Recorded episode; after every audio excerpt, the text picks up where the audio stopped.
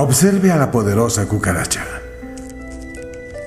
Miles Grove, Se Massachusetts. piensa que tuvo su origen en el periodo silúrico. Hace más de 350 millones de años se encuentran en casi todas las partes del mundo, desde los trópicos hasta el Ártico. Se conocen cerca de 4.000 especies. Y en un año, una sola hembra procrea más de medio millón de descendientes. La radiación no las extermina. Según su patrón de evolución, son criaturas casi perfectas. Aún así, criaturas primitivas. Poseen un sistema nervioso sencillo.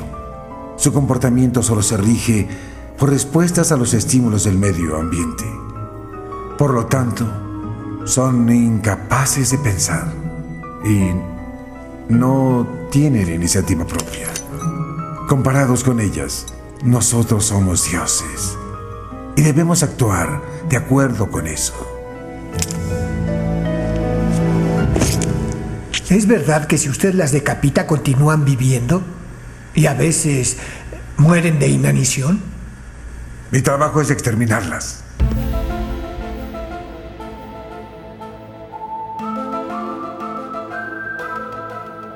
Buenas, esta es la parte donde digo un montón de pavadas, donde me hago el chistoso, o al menos lo intento, ¿no? Porque no siempre me sale. Es la parte donde lo incomodo a Cristian Ponce y donde digo 1500 nombres más o menos con todos los títulos que se conoce X-Files en todo el mundo. Pero hoy no, porque yo pensaba, ¿no? Si hace 25 años atrás Darin Morgan y Chris Carter renovaron a la televisión e hicieron historia, nosotros no podemos ser menos. Así que, hola Cristian, ¿cómo estás? ¿Cómo estás, X? ¿Todo bien? Bien. Bueno, hoy tenemos un podcast distinto. Va a ser distinto, más, más, más tranquilo. No sé si más tranquilo, pero quería empezarlo de otra manera. Tranquilo. La gente ya sabe que esto es Aguante Molder, que yo soy X. Le- sale ahí en la descripción del, del podcast. Por eso, no hace falta repetirles todo. Esta parte la adelanta la gente. Ponen skip intro. Esperemos que no, porque lo hacemos, bueno, al menos yo lo hago con mucha dedicación y pasión. La guerra de los coprófagos y Sisigia. Esos son los dos capítulos, nombres en castellano, War of Coprófages en inglés y Syzygy Sí. en inglés también. Histerias colectivas, Cristian. Este es el nuevo episodio de Aguante Molder. Estos dos capítulos, como decíamos, Darin Morgan y Chris Carter, episodios 12 y 13 de la tercera temporada de Expedientes X. Pegaditos, a la mitad casi, ¿no? Sí, pero hay que hacer una salvedad, A ver. que yo no la sabía. Es que entre un capítulo y el otro hubo tres semanas de distancia.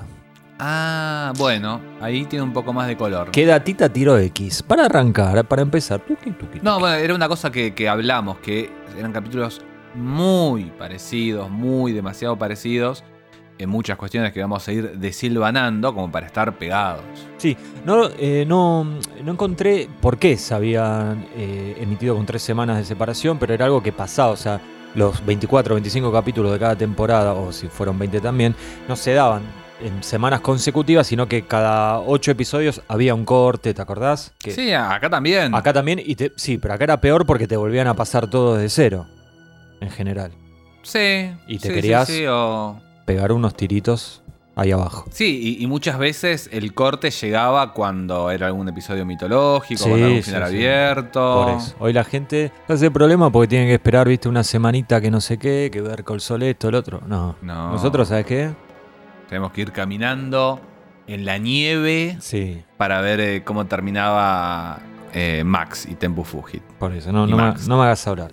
Bueno, en esas tres semanas de, de ese bache, esa grieta, Ajá. como se dice hoy en día, eh, podemos hacer un corte. Y dividir la temporada en dos partes. Y hay una teoría que, Contame más. Hay una teoría que dice que la tercera temporada de X-Files es una temporada espejada. Estoy, ¿Y de quién es esa estoy teniendo un teoría? déjà vu que no te puedo explicar. ¿De quién es esa teoría? ¿No será tuya? Yo la, la acomodé un poco. Ah, Yo la acomodé un poco. Ok. Le hiciste tuya. La hice mía. Le hiciste un cover. Sí, a lo Tarantino. Ajá. Eh, leí tanto, Cristian, que yo no me acuerdo de dónde salió. Creo que, creo que de un libro. pero Contame, no contame estoy muy cómo seguro. es. No, bueno, si dividís la temporada ahí, Sí. te queda, de un lado te queda la guerra de los coprófagos, del otro lado te queda Sisigia, ¿no?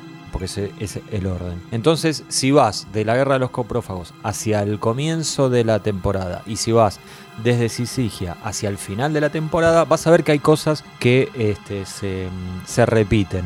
Es una temporada palíndromo. No como- conozco el como término. Menem. Ah, que igual Claro. para. Y podría ser algo así, sí, podría ser algo así. Igual. ¿Será- será por, este- por las dudas. ¿eh? ¿Será este el último podcast de Wanted Por por, haber dudas. mencionado ese nombre? Por las dudas, puliese.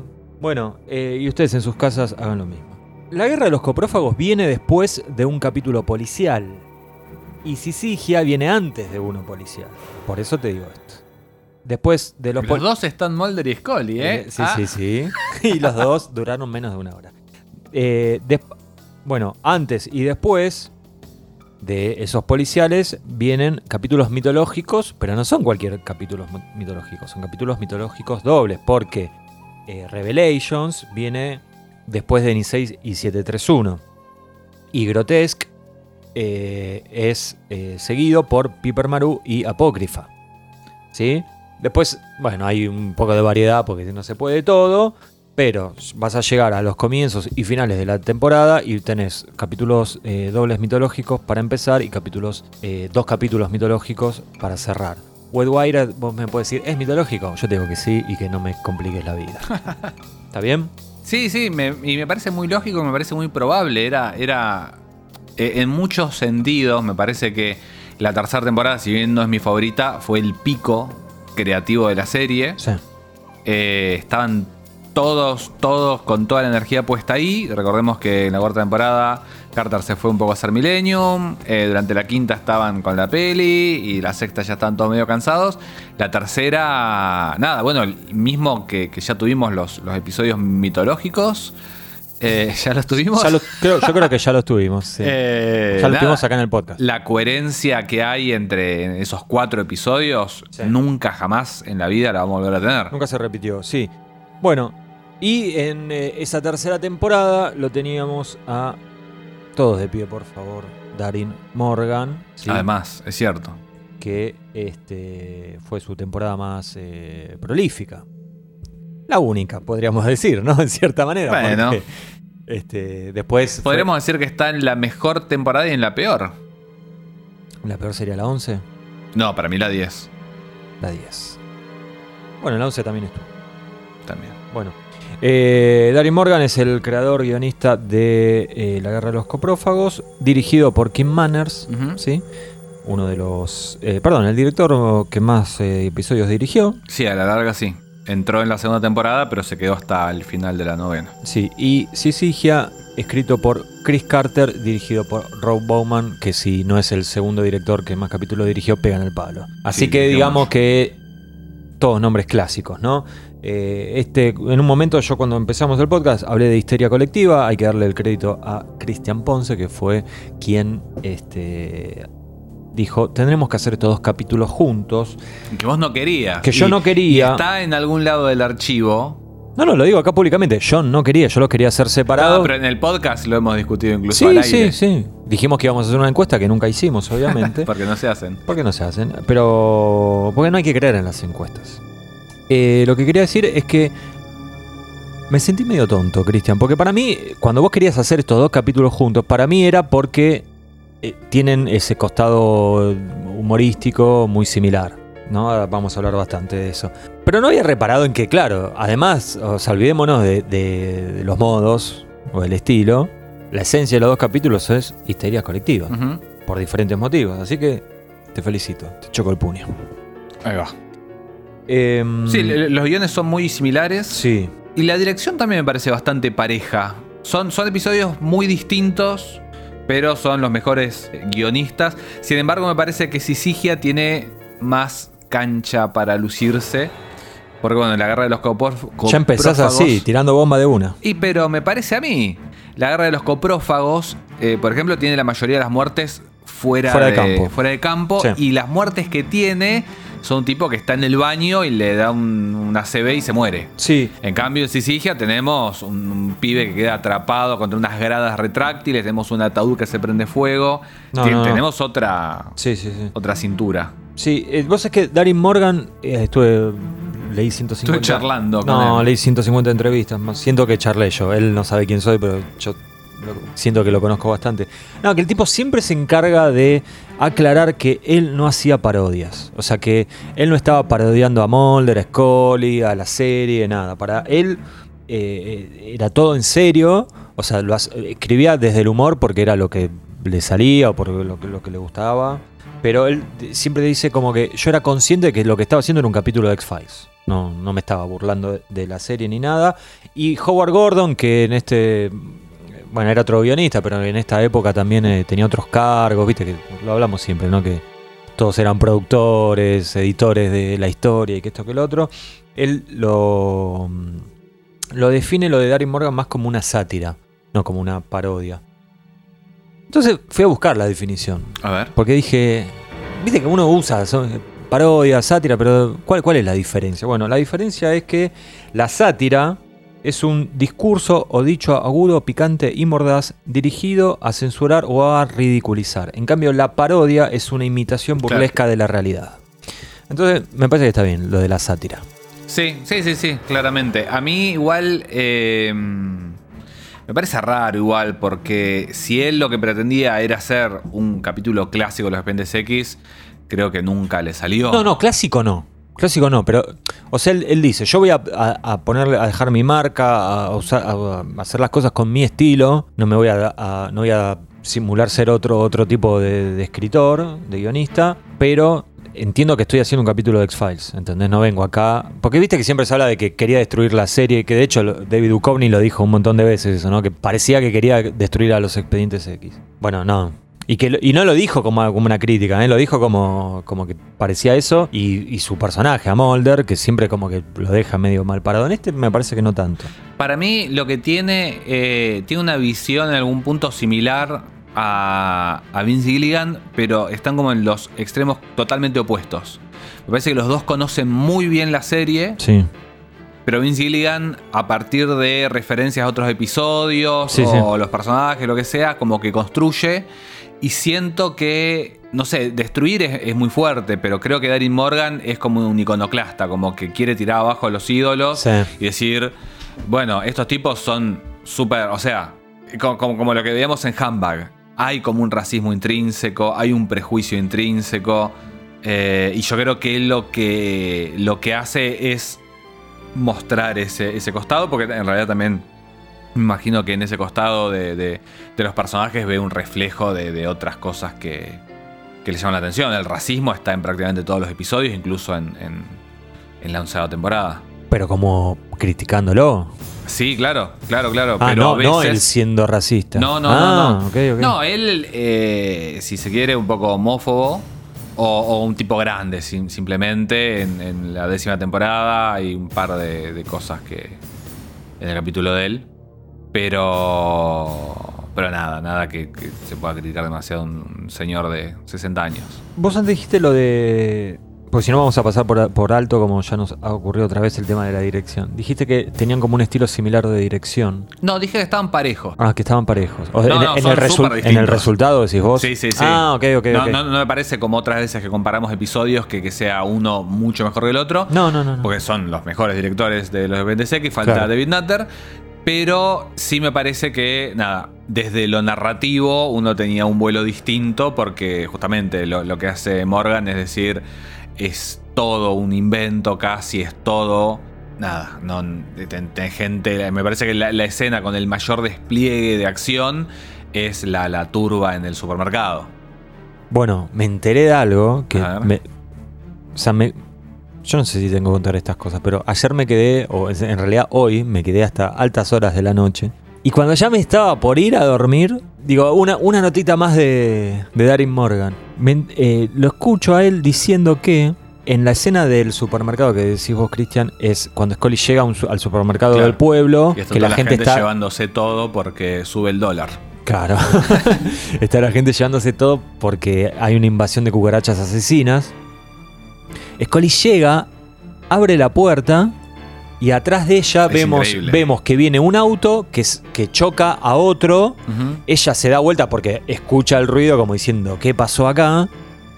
mira, como pone, revolea los ojos como diciendo esta ciudad se está yendo a la mierda, pega media vuelta y entra al supermercado. Cuando entra al supermercado se lleva por adelante a un tipo, Sí. vuelve a revolear los ojos y finalmente entra y pide un mapa a la cajera. Bueno, el choque ese no estaba pautado.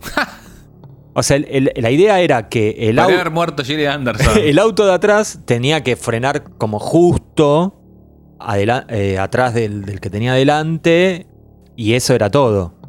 Pero no, chocaron y Darin Morgan dice, bueno, Gillian eh, es una pro, o sea, una profesional. Sí, sí, sí, de si- integrar eso a y la. siguió con la escena y quedó re bueno. Pero no estaba, no estaba pensado el choque ese. Sí, es- es- viste, los yankees que tienen esta, esta denominación que es el production value. Como Claro. aprovechar algo Sí, sí, sí. Y, y medio atribuírtelo a la producción. Y sí, es, es lo que te decía. eh, es una de las cosas que a mí me da la sensación de una gran dirección. eh, esa, ese- esa escena, justamente. Claro. Y bueno, fue accidental. La escena igual está buenísima, Sí, sí, sí, está sí. bien actuada, todo, ¿no? Pero bien escrita además. Eh, pero, no, yo te, te decía lo de los estilos de dirección porque mm, te, había entendido mal, porque me parece que Bowman sigue siendo Bowman. Sí, sí, sí. y tira eso esos lujos, ¿no? De hecho, la, la primera muerte que. Sí, la primera que vemos en Sisigia, vemos al, al muchacho, este atleta Ryan Reynolds, Deadpool. colgado de, de una soga y una grúa gigantesca ¿no? con la cámara que va desde, desde, a- desde abajo, de donde estaba el tipo colgado, hasta finalmente arriba en una montañita y están las dos chicas estas malas y perversas jugando a la... A deso- ¿Cómo es? Deshojar la margarita. Sí. ¿Me quiere o no me quiere? Claro. Nada, y después hay algunos, eh, también unos planos de costado, de- del auto por la ruta y como que se funde con el cielo de noche, la luna, qué sé yo. Y las muertes son como más espectaculares, entre comillas.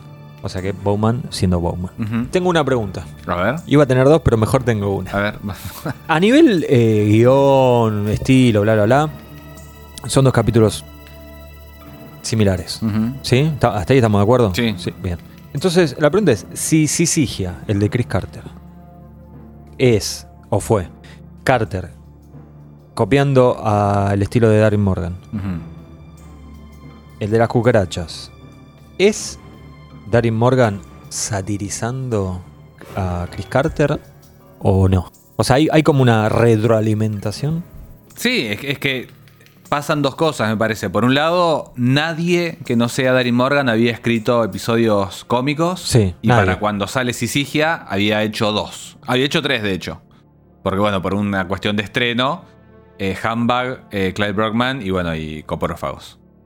Para cuando sale Sisigia, sale después de Coporófagos. O fue al revés. No, sí, después. Sisigia sale, un- es el que sale después. Sí, Pondré que lo escribió en medio al mismo tiempo tampoco. sí que- seguramente. Pero digo, necesariamente estás copiando un poco al, al otro que marcó y que decíamos en su momento en Handbag, están todos re nerviosos porque no sabían si esa fórmula iba a funcionar. Y, y por otro lado, sí, los Serpentes X lo creó Chris Carter y es, es la mente detrás de todo, así que si estás haciendo una sátira, que no una parodia, como dice, pero bueno, estás por lo menos jugando con, con- con los juguetes de, de Carter. Claro. Ya desde Handbag, Sí. y siempre... Y siempre Eh, pero ese- ese- eso que dijiste es lo, es lo que yo pensaba, ¿viste? Es porque de hecho me da la sensación de que el agarre los coprófagos es Darin Morgan siendo más autoconsciente que nunca, pero autoconsciente de la serie, no, de- no de Sí. su vida, ¿no? Porque en los otros capítulos, bueno, en José Chung también hay un poco. Es como que. Para mí ese es el más autoconsciente. es José Chung, sí. Pues además se Pero mete con eh, la mitología. hasta este momento, digamos, Sí. entonces, ¿no? Vamos, vamos a arreglarla ahí. Porque, eh, claro, mitología. En este está todo, todo el tiempo dando vueltas, según las miradas de cada personaje distinto, el tema de la existencia de la vida extraterrestre, ¿no? O sea, Scully diciendo que no, que es imposible, que es, eh, hasta que es una teoría antidarwiniana, que haya vida en otros planetas. Eh, Mulder es Mulder, ya sabemos, ¿no? Que incluso le dice, mira, puede ser que tengas razón, le dice Scully, pero yo voy a seguir buscando. El científico, que justo ahí lo teníamos en, en nuestra pantalla, eh, dice que sí, obviamente, pero, y es el que da el giro de tuerca, seguramente sean robots, ¿no? Que es algo que como que no, nunca, Nunca se retoma. nunca se retoma y nu- nunca lo consideramos ni siquiera nosotros. Inclusive el tipo este dice eh, que el que piense que no sean robots es un imbécil, directamente, ¿no? Como que va por todo.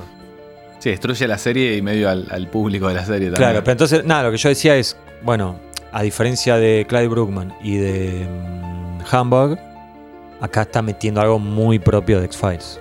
Entonces, por eso también yo pensaba lo de, bueno, ok, Carter le copia el estilo a él, pero él saca algo muy del, del ADN de la serie.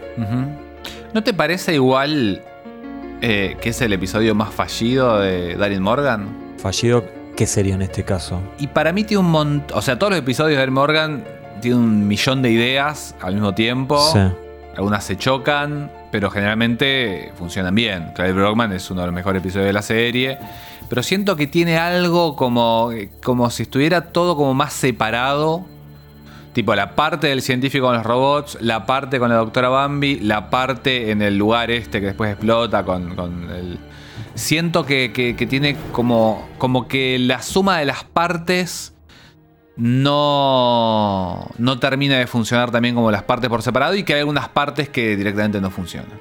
Como Pu- el ritmo, sí, como, sí. lo siento así como, Mirá. como si una ruta llena de mí- baches. mira, yo creo que a mí te voy a decir algo que te va a molestar. Que vuelvan los milicos. No. a mí, perdón. Eh, Eso lo tengo que sacar. Lo que sientas. Es un, un episodio humorístico. No, retomamos la compostura, Cristian. Eh, a mí me parece que eh, me gusta más que Handbag, pero eh, lo que vos decís, me levantaste la ceja como diciendo te voy a reventar. No, a mí me gusta más que a arrepentir de lo que a mí me gusta más que Handbag, pero lo que vos decís es muy posible. es eh, o sea, a lo, que, a lo que voy es que eh, es, es más cohesivo tal vez que este. Lo que pasa que hay un tema que fue otra cosa que me, me enteré a ultimísimo momento cuando estaba terminando la producción de este podcast. Y es que a mí hay algo que tiene este capítulo que me parece una genialidad que después lo, lo quiero desarrollar un poquito con vos. Y es el hecho de poner a Mulder y Scully investigando un caso por teléfono. Ujú. Ok. El tema es que lo que me entero último momento es que él tuvo que acudir a ese recurso porque le dijeron que por un motivo Gillian Anderson no iba a poder estar muy presente en el set. No sé si ella tenía algún tema personal o Mira, alguna razón particular. Funciona muy bien. Y, y- y Y lo resolvió que muy después- bien. Es un recurso después lo, lo vuelven a, a usar en chinga. eh, Sí, pero ya hay como Mulder muy disminuido, me Sí, parece. sí, sí, sí. Acá Scully tiene un protagonismo Pero claro, pero muy similar. siento que probablemente hicieron todas las escenas de la casa medio juntas Eh, las, en un las- rato. la- la- las de Scully sí, en un día las hicieron. Claro. Todas. Y es como hasta, hasta, hasta como si hicieran cargo de eso y está haciendo cosas como súper distintas cada vez. Sí, lavando Está. el perro, quiere hacer quick. eh, Limpiando el arma, sí. eh, leyendo. Comiendo, Sí, sí, leyendo. Sí, sí, Eh, Capote era que leía. Sí, de Desayuno de Tiffany's. Entonces, ¿a qué venía todo esto? Que calculo que el hecho de tener que hacer un capítulo en donde uno de los personajes va a estar muy poco, él lo resuelve de una manera muy inteligente y con mucha gracia, eh, con mucho estilo, haciendo lo, lo de esto de las llamadas por teléfono, capaz que eso hizo- co- complotó un poco para que el capítulo no sea tan cohesivo como los otros. Como Clyde Brookman, que me parece muy superior. Bueno, pero en realidad es una cosa que siento. No, no sé si suma, pero es una de las cosas que más me gustan, digamos, así de vuelta. Sin dudas. Pero bueno, digo, como tiene eso bueno, porque también es algo radical, novedoso, calculo que puede tener su costado negativo. Tal vez estoy tratando de defenderlo porque, porque soy del club de fan de Darin Morgan. Esto de Desayuno en Tiffany's es, es una de esas referencias que salían mucho en, en los libros y las guías. Eh, el hecho de que era un chiste para David Duchovny porque era la Ah, sí. pregunta que no había adivinado en, en Jeopardy. Es un programa de televisión al que fue a participar Claro, Duchovny. que después conducido por Alex Trebek, Sí, que es el que después aparece como uno de los hombres de negro en José Chang. Claro. Entonces, el luchador Jesse Ventura, que estaba en Depredador el otro día. No sé si lo hablamos. Eh, Va, no, lo hablamos, Hace no. Sí. 35 años, pero yo la vi el otro día. pero bueno, hablamos un poco del humor de, de esta gente, ¿te parece? Dale, porque si bien son, son humorísticos y decíamos medio que se copian unos a los Sí. otros, bueno, son dos personas distintas y, y escriben Sí. distinto, obviamente. Sí, yo a, ni- a nivel humor creo que Darin Morgan es claramente superior a, a Chris Carter, pero, pero antes de que me saltes a la yugular, en este capítulo para mí Carter es más gracioso que nunca en su carrera. Puede ser. Y me parece que son muy parejos los niveles de humor. O sea, yo creo que nadie, a menos que seas primo de uno o hermano del otro, nadie puede decir, No, no, es mucho más gracioso este que el otro. Yo No. me reí con los dos ahí por Yo igual. Lo, lo- lo voy a remarcar porque en algún momento creo que lo dije incluso, eh, hablé mal de Sisigia. Yo la... Era un capítulo que no vi mucho porque la tercera temporada no la vi mucho en general. La habré visto completa, no sé. ¿Por qué? Porque es una que llegó tarde, la pasaban en Telefe solamente, cu- cuando la vi originalmente. Si vos querés, yo te la bajo y te la paso. Y era un capítulo que lo tenía ahí que no, no me llamaba demasiado la atención. Cuando vi en la pandemia lo odié. Pero lo detesté. ¿Pero y eso, por qué? No sé, qué sé yo, se estaban muriendo un montón de gente, qué sé yo, era... A, eh, yo, a- a lo que voy, eh, a- yo una cosa que descubrí con ese visionado y con estos visionados ahora de- del podcast, es que salvo capítulos muy específicos, el humor que tenga ese día me afecta mucho el visionado, en realidad de cualquier cosa, pero de los expedientes X en particular. Sos una bomba de tiempo. Sí. Eh, así que. Nada, entre las cosas que me olvido que digo acá en el podcast y la cambio de opinión de, de los capítulos, Sí. de algunos capítulos, porque obviamente no, Sí. no de todos, eh, lo, lo culpamos a, a eso. Ahora, por ejemplo, hay, hay una escena que me. un, un mini diálogo de- en eh, La Guerra de los Coprófagos, que bastante al comienzo que me gustó mucho. Está el, el- el tipo este que el que traía el estiércol a, Sí. a Estados Unidos, hablando con eh, un policía, investigador, detective, no sé qué. Él, él le dice: La imagen de esas cucarachas, porque había visto que habían asesinado, las cucarachas habían asesinado a un, a un señor, a un exterminador de cucarachas, justamente, ¿no? Y él dice, la imagen de esas cucarachas quedó grabada en mi mente, las veo cada vez que cierro mis ojos. A lo que el policía le responde, trate de no cerrar sus ojos. Y el remate es, ¿y cómo voy a dormir? claro, como que pega la vuelta. Eh, sí, eh, Digo, eh, yo veía eso y decía, esto Carter no lo puede hacer. Pero después, mirando Sisigia, hay algunas cosas así. Tipo, el, eh, creo que lo elegí como... No lo digo porque lo elegí como mi escena favorita. bueno. Después cuando, cuando retomamos eso, lo, lo- pero digo, hu- hubo algo parecido. Por eso me pareció como... Yo te, te mandé una foto cuando terminé de ver Sisigia a vos. Y te, te mandé un audio que te dije, para mí, Darin Morgan algo tuvo que ver acá. Porque cuando ni bien termina el capítulo, aparece, el primer crédito que aparece es Story Editor, Ujú. Darin Morgan. Y ahí dije, pará, pará, pará. Este algo tuvo que ver, porque todo el tiempo que miraba Sisigia decía, che, esto es re Darin Morgan. Y yo no sé si Chris Carter tiene la gracia para hacerlo así. Sí, yo no sé eso. Eh, hay, hay cosas que son sospechosamente similares. Eh, ahí cuando me mandaste esa foto yo te decía, la, la astróloga que aparece es un personaje re Darin Morgan. Pero bueno, la manera que tenían de trabajar ellos tampoco era de, de Writer's Room en el, en el sentido de las series de ahora. Sí, sí. Que, que nada, que están Diez todos tipos y escribiendo. están desarmando una historia. Era bastante cada uno por su lado, a lo sumo los que escribían juntos. o- Pero bueno, me extrañaría porque no, no nunca vi que hablaran mucho sobre eso, sobre que Danny Morgan participó. En este, Sí. en Sisigia. Sí en Quagmire, por Sí, ejemplo. pero que- yo te dije, para mí había una diferencia ahí.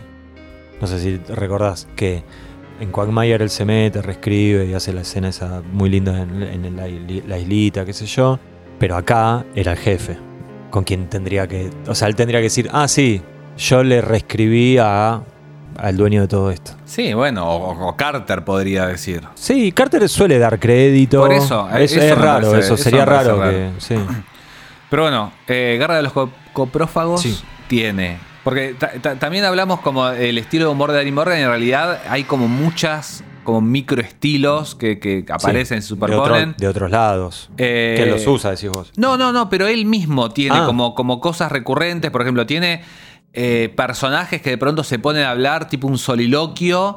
Eh, esto que decíamos en, en el capítulo de Craig Brockman, que, que a veces me da la sensación que los guiones, él inventa personajes simplemente para que digan en voz alta las cosas que piensa él del mundo. Sin dudas, olvídate. Eh, entonces tenemos, bueno. Pero eso, discúlpame, te, te debe pasar mirando otras cosas también. Sí, Que- pero. pero no te- no- a mí eh, hace poco vi Pulp Fiction tres veces en un mes, ponele, ¿no? En el cine. Y yo te juro que había diálogos que los leía, o sea, leía los subtítulos, escuchaba quién lo estaba diciendo, pero yo tenía la voz de Tarantino en mi cabeza. ¿eh? Claro, bueno, Pulp Fiction es un, un ejemplo quizás eh, más parecido a lo que podría ser Darin Morgan, porque hay un montón de personajes, como todos muy vocales, expresivos y historias distintas. Sí, sí, eso. Lo que pasa generalmente en, en cualquier película es que, bueno, tenés una serie de temas más concretos y vas guiando una, una, idea que se va desarrollando no solamente a través de los diálogos, sino a través de la acción y de lo que va pasando. Acá tenés, eh, él quería hablar sobre eh, robots extraterrestres y puso un científico a hablar de eso. Claro. Y quería tirar la idea de que por ahí los ovnis son insectos y puso un entomólogo a hablar de eso. Y son diálogos que no, no son las narraciones en off de Mulder y Scully de los episodios mitológicos, pero casi. Y él mismo en algún momento se parodia porque la primera escena que tiene a este tipo hablando sobre las cucarachas y después dice, no, qué sé yo, yo solamente las mato. Sí. Que no tiene demasiado sentido más allá de que es graciosa. Pero es muy gracioso. Eh, nada, la, la- la- la parodia y es lo primero que vemos en el episodio. Sí. Igual vos ah, empezaste a hablar de esto, de lo de los siloloquios y qué sé yo, que para mí es, es como tal vez su rasgo más característico, esos mini monólogos, ¿no? todas esas cosas. Primero porque tiene mucha gracia, tiene un estilo atractivo, es... Sí, están bien escritos. También o sea, son-. Sí, lo que pasa es que viste, vos decís bien escrito y qué sé yo, no, no, no es descriptivo. A mí lo que me gusta es que es como que súper grandilocuente, en general como que trata como medio filosófico, viste, como, como temas que, con los que se puede relacionar la humanidad entera, pero muchas veces los baja al llano, digamos, a, a lo que puede ser la audiencia de una serie de televisión como X-Files, ¿no? Porque no, pues no está escribiendo para estudiantes de filosofía ni para sociólogos. Entonces es como que tiene lo mejor de los dos mundos, porque, o sea, trata temas complejos, pero como más de una forma más mundana, si querés, más cotidiana. Y me parece que ahí está en parte uno de sus claves de por qué es atractivo Darin Morgan, a menos que odies el humor de X-Files, que hay gente que lo detesta, ¿no? Sí, bueno, me acuerdo cuando salió la, la décima temporada, que eran seis episodios, y había un montón de gente furiosa porque habían desperdiciado, habían Uno. tirado a la basura uno. Que fue el mejor encima, Sí. claro, después no se quejan de Babel, que era Sí, el cuarto. eh, Después lo que tiene es como, como chistes muy pavos también. Porque tiene como esto que vos decís, estos chistes súper inteligentes. Y no es que son pavos, porque no son pavos para nada. Eh, ahora te, te- te voy a dar un ejemplo, A ver, dame, pero que, sí. que son muy sencillos. Ponele, este el que vos dijiste, cómo duermo si no cierro los ojos. sí. Es un chiste como, no, no pavo, pero como de una inocencia calculada. A- al final del capítulo, Mulder está escribiendo y habla sobre los beneficios de la tecnología. Y no puede escribir con la computadora la palabra tecnología, pues se traba. A mí me gustó. Es que sí, Tal vez yo sea un pavo también, ¿eh? pero es como. Justo lo, te- lo tenemos a Molder. No, no, no lo digo como, como algo. No lo digo como algo negativo, sino como diferenciando Sí, sí, sí. esa- esos soliloquios filosóficos con algo que es un Sí, chiste. sí. Lo del medio porcel. Sí, claro. sí, sí, sí. no sé si ahí, ahí sí Bueno. está bajando el precio, pero. Pero sí. Y después lo que tiene también, que está acá y, y en José Chang particularmente. Running Choke. Eh, no, también, pero ahora si querés Bueno. lo, lo comentás, pero... Hay eh, mucho. eh, no, los chistes como que, que salen incluso de la diégesis de la pantalla. Por ejemplo, la Ah. cucaracha que pasa, que, que tradicionalmente cuando se pasó en la tele y en las versiones DVD, la cucaracha aparecía sobre el final, sobre las placas que decía Chris Carter. Y de alguna manera como para preservar la sorpresa, porque la cucaracha tiene el tamaño, ahora en las versiones, por ejemplo, de Disney Channel, tiene el tamaño que tendría en una televisión de, de 40 pulgadas más o menos. Y antes era una cucaracha mucho más grande porque aplicaba lo que sería un televisor de 20 pulgadas. Claro. Y la corrieron a mitad del episodio como para que te sorprenda más. Ahora aparece cuando está hablando con el científico, ¿no? Claro, le pasa uno encima y te juro que me generó algo. Claro. Y después, perdón, y en José Chang, Sí. eh, al final cuando cambian la música, que también es como que se desafina un poco, y es como decir, bueno, es algo que es extradigético, pues es la música, que no están escuchando ningún personaje, sino la música de la serie, la cambia un poco porque este capítulo también está medio como, como virado hacia otro lado, está desafinado. Yo, todas esas cosas estoy a favor. Todo lo que dijiste estoy a favor de todo. O sea, poneme en la cucaracha, tocar la música. Me parece que son todas cosas que terminan aportando a la serie. Y además, también, como no es que vos decís, bueno, pero en todos los capítulos pasa algo. Eh, no, no se gasta, o sea, no es un recurso que se gasta. Ujú. Porque muchas veces un recurso está bueno y después termina siendo la norma y pierde, pierde el chiste. No, lo que yo te decía del running joke, a lo largo de todo el capítulo de la guerra de los coprófagos, va, no de todo, pero de, de la primera mitad por lo menos, eh, cuando Mulder y Scully están a la distancia, los vemos que tienen esos diálogos que tienen una estructura y que se va repitiendo, ¿no? O sea, Mulder, Mulder o Scully llama a uno, uno llama al otro, ¿sí? Bueno, el otro atiende. Eh, Mulder necesita ayuda. Scully, Se llama todo como reservado porque hubo una nueva muerte. claro, Scully ofrece ayuda, como se hace cargo, no es que, no es que lo corta o algo. Mulder ahí divaga, hace alguna gracia y él termina cortando apurado. ¿no? Y ella queda como mal, como, ¿qué pasó? ¿Qué pasó? Que se, que se cortó. Y- Pero también me parece que funciona porque cada, con cada llamado va evolucionando un poquito. O sea, en un momento ella dice, uy, ¿ahora quién murió? O eh, en un momento ella lo llama a él y él le dice, no, ahora no, y le corta cuando él está con Bambi, con la, la- la científica esta. Eh, entonces, como que esa mini evolución que tiene cada llamadito lo mantiene interesante. Sí, y, y cada vez que, que llama a él, que llama a una de estas muertes, también lo que se repite es que ella le da enseguida como una solución eh, científica, Científica. plausible y le dice, ¿todavía querés que vaya? Y Sí. dice, no, no. No, no hace y falta. recién cuando él le empieza a cortar, ella se preocupa y va. Sí. Que también es que medio como... Ahí yo creo que es una parodia, porque hay muchos momentos en la serie que Mulder le apaga el teléfono, le corta, y acá le corta porque en realidad se quiere levantar esta entomóloga, está como muy, muy en esa, y, y ahí ella reacciona como, bueno, que se le cayó el teléfono como en... eh, En ¿cómo se llama? 731. En 731, no, en el otro, era, estaba En en Isei. 16. Eh, lo, voy a, lo voy a rescatar, y en realidad el chabón está con, Sí. con la señorita Bambi, la doctora Bambi. Al fin, ¿No fue al final de 731? Porque viste que es continuado ese. Sí, sí, al final cuando. Bueno, no en el tren. Sí. Y después no, va- no, no. Es Nisei 731. El primero es Nisei. Bueno, y es entonces- al final de Nisei. Bueno. No, no, las cosas. Se le caen los dos, viejo. Se le caen los dos. Y eh, otra cosa que, que me gusta mucho es que como que el tipo no deja detalles librados al azar. Por ejemplo, cuando eh, una de las víctimas que vemos es uno de estos eh, adolescentes eh, que, que se están ahí drogando, qué sé yo, y, y que se empieza a cortar el brazo. Hay el plano siguiente que, que corta bien, bien, bien rápido. Vemos un primer plano de el, el líquido para las pulgas del perro de, de Scully que dice Muere, pulga, muere". mueran pulga, claro. Die, flee, die. Eh, Que es por una película que se llama Muere, Monstruo, Muere, que no es la de acá. no, es, Es viejísima. Sí. Es otra, es una con Boris Karloff. Sí, después en un momento hay un plano también muy rápido donde, no me acuerdo si era una ruta o una estación de servicio, que hay un cartel que dice Waste is a terrible thing to waste, que sería, es terrible desperdiciar los desperdicios, ¿no? Eh, y todo el capítulo gira en torno a eh, lo- el- la materia fecal eh, eh, juntada de, de forma industrial prácticamente. Bueno. Y supuestamente tuvieron problema, ¿no? Hablábamos de. Va, varias veces en el podcast Sí. hablamos de esto de usos y costumbres. Tuvieron problema con las diferentes maneras de decir materia fecal, ¿no? Porque era como una constante y Sí. coprófagos y. Sí.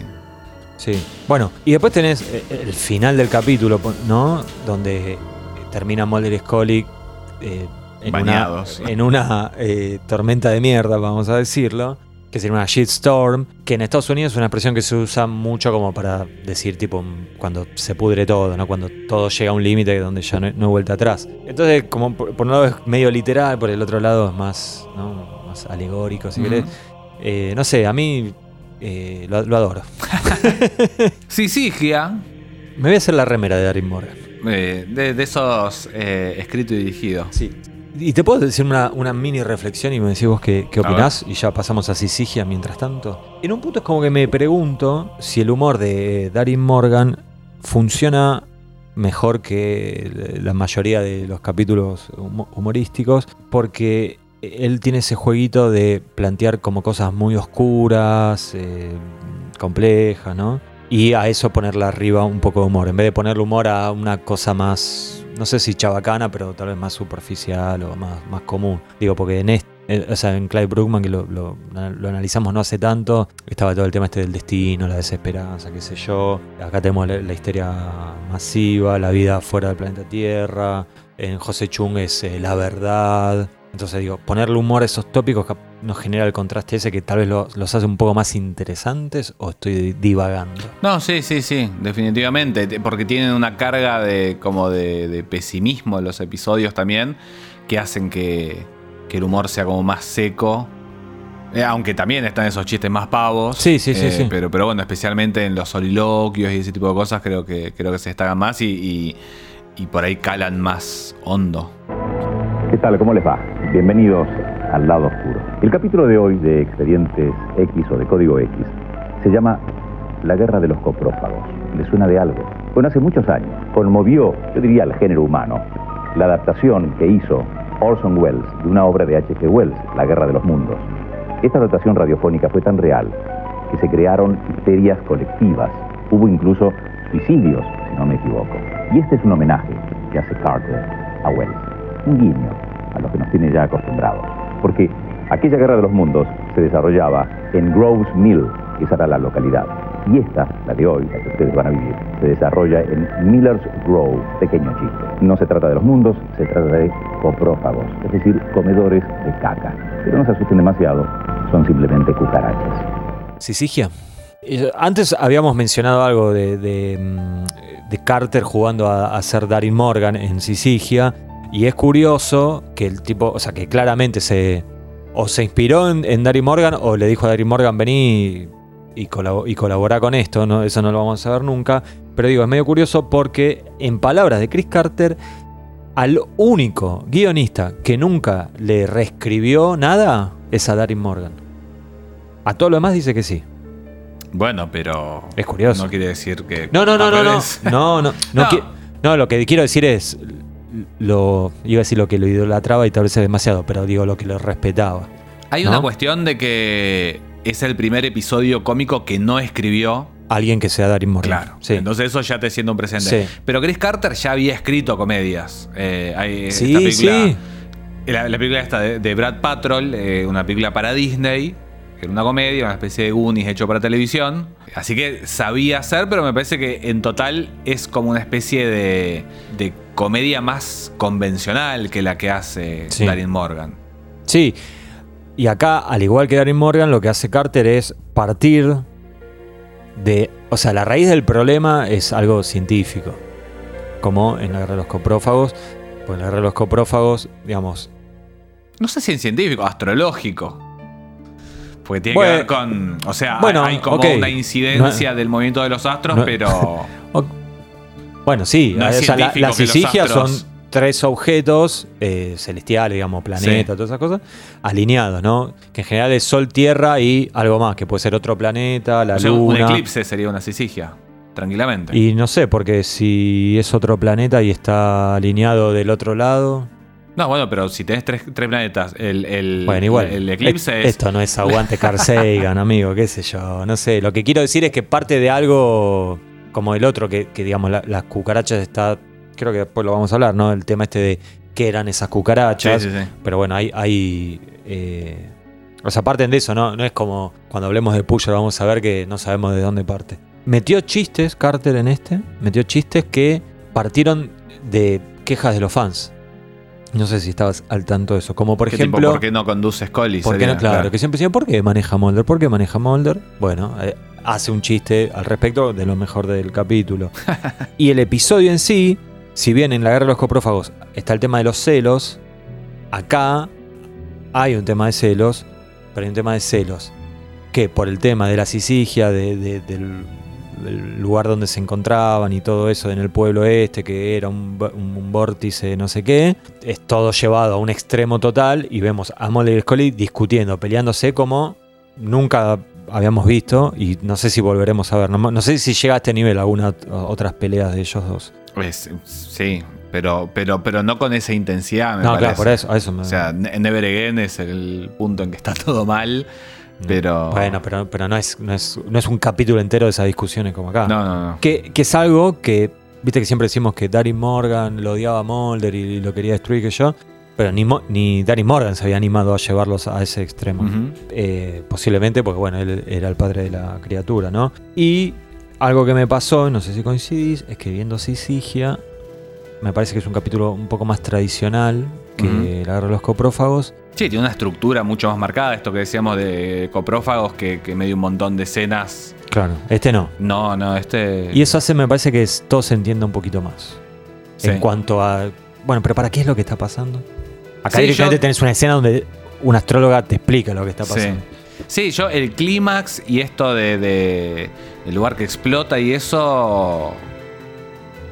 Ahora mismo, si me preguntás, no, no, no, no, no lo termino de tener del todo claro. Bueno, ya después vamos a hablar. Yo tengo mi, mi teoría de. O sea, de que en un momento para, dije, para, para, para, ¿qué dijeron? Y Claro, rebobi- bueno. rebobinar, volver a leer. Ah, ok.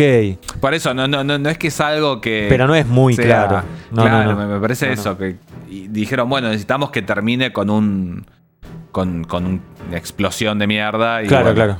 Una chistorm. Eh, eh, pa- para mí en general, como para, para redondear esto de el humor y de dónde sale el humor, me parece la, la- la gran diferencia es que, bueno, en general, lo que, lo que venimos hablando, la- las historias de Morgan lo que suelen hacer es llevar eh, la caracterización de Mulder y Scully al límite, pero son Mulder y Scully. Es como la idea que tiene él de Mulder y Scully, de Mulder medio pedante o lo que sea, Sí. que lo ve él, llevado al límite. Casi me parece eh, en un límite que, en que los episodios se caen afuera de la continuidad, porque hay conversaciones que tienen que vos decís.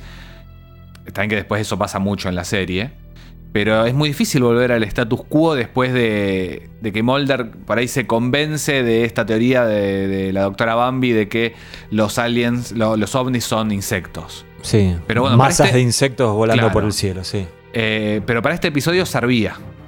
Y eso es como que a Danny Morgan le chupa un huevo. Dice, sí, Sí. para este episodio funciona, ya está. Y es una cosa en realidad que poco a poco eh, pasa en todos los expedientes X. Porque hemos hablado de que en, en algún punto los episodios de Vince Gilligan existen en un universo de los episodios de Vince Gilligan y que se manejan, o sea, siguen siendo expedientes X siempre, pero hay como pequeñas variaciones dependiendo quién lo escribe.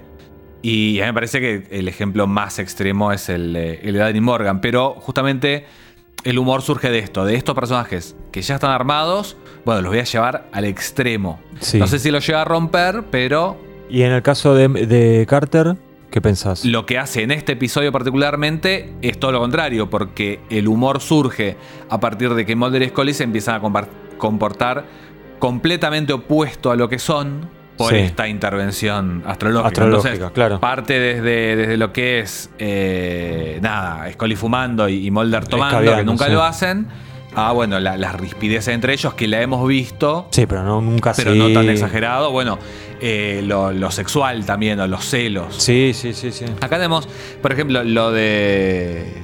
Lo de los celos, por ejemplo, que es una cosa que se repite en los dos episodios. Para mí, a mí es una cosa que siempre me embola cuando a, a Scully la ponen celosa de Mulder, o al revés, porque es cuando me parece los puntos más bajos. Sea allí, pero no.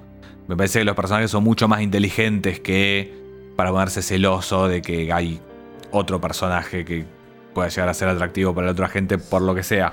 Pero en la guerra de los coprófagos me parece que está... O sea, eh, termina estando justificado en los dos, pero en la guerra de los coprófagos me causa un poco más de gracia el hecho de que los celos de Scully son más profesionales. Más intelectuales. Claro, porque ella le viene diciendo Estás con otras años- científicas. Claro, ¿no? y le viene diciendo hace tres años que los ovnis por ahí son cualquier cosa, pero aparece esta entomóloga de la nada y le dice una cosa de, de los insectos y Mulder dice, no, no sabes qué bueno esto que me contó, muy interesante. Y ella pone la cara como diciendo, te vengo diciendo algo muy parecido hace tres años. Y me gusta mucho al final de cuando aparece y le, y le dice una frase tipo, esto no es lugar para entomólogas, una Ah, cosa y, así. y carga el Sí, arma. Sí, sí, sí. es muy buena. Como diciendo, yo soy científica, pero además soy agente del FBI. Claro, sí, sí. Tengo los ovarios bien puestos. Sí, igual una cosa para defender a mi estimado Chris Carter es que los celos en Sisigia también, o sea, los- sé que lo sabes, están muy relacionados con todo el tema este No, del es que sí, cosmos. sí, sí, sí, entonces sí. se justifica bien de- de- desde ese lado. Y Algo- además hay- eh, no, no es un celo que aparece de su imaginación, sino también, de alguna manera, eh, se, se combina como una cuestión profesional porque también hay, eh, está la detective White, de una manera, bueno, no es científica, pero es eh, la, la otra cara de Scully, es una figura de autoridad. Sí, y que como todo el tiempo lo lleva para el lado del satanismo. Claro, claro. pero a su vez después también ella misma se ve afectada por la sisigia esta, se le tira Encima. eh, encima Mulder. Y bueno, ya que venía medio alterada Scully ve eso. Y yo no sí, sé de si hecho, tanto- él, a él lo vemos, que Sí. eso sí me pareció re el Chris Carter puritano de que Mulder no quiere saber nada, en realidad, ¿viste? O sea, tiene a la mina tirada encima en una cama, en un hotel, solo, él es Mm. soltero, digamos, no tiene que rendirle explicación a nadie, y él está tratando de cambiar con el control remoto a ver qué, qué hay en la tele, no sé qué. Y me pareció re Chris Carter, ¿viste? Vestido de, de cura en la casa, Sí. haciéndose la señal de la cruz y escribiendo eso. Hay que ver igual también porque siempre se toma como que son unos celos románticos los de Scully. Eh, pero también hay una cuestión de, de falta de profesionalismo también me parece. Sí, viste que el ella, le dice, ¿cuánto claro. hace ya que trabajamos juntos? Sí. Podemos no estar de acuerdo, pero no me dejes tirada ahí y, y te vas a investigar el caso y yo me quedo afuera. Claro. Dos cosas quería señalar, Cristian. Una, también lo vi un par de veces, eh, la guerra de los coprófagos. Y en un momento dije, o sea, cuando vos pensás en la guerra de los coprófagos, pensás cucarachas y en Bambi. O sea, son como las dos cosas que se tienen a la mente, ¿no? Bambi aparece recién a los 18 minutos, en un capítulo que si le sacás eh, la, o sea, la, la intro y los créditos al final, de durar 40 minutos con toda la furia. O sea, es casi la mitad del capítulo que, ella directamente no aparece. A partir de ahí em- empieza a aparecer, ¿no? No, y el científico más Menos, todavía. sí, me- o sea, menos tiempo. Claro, más adelante. Eso por un lado. Por el otro, me puse a ver, porque yo le como que le veía cara conocida a la actriz que hacía de, Bambi. de Bambi, que es Bobby Phillips. Y googleé a ver quién era. Y era como una especie de sex symbol noventoso, pero loser. O sea, nunca tuvo como su, su esplendor, claro. Estuvo en Baywatch. Aparece en la película Showgirls, que sé que no la vi, pero siempre leo buenas críticas. Y siempre pensé que era una estupidez total, pero en el Es último una año. película que, que tuvo muy malas críticas al principio y que ahora Sí. mejoraron. con el ¿Vos la viste? No, la de Verhoeven, ¿no? La- sí, la, la- la voy a mirar. Bueno.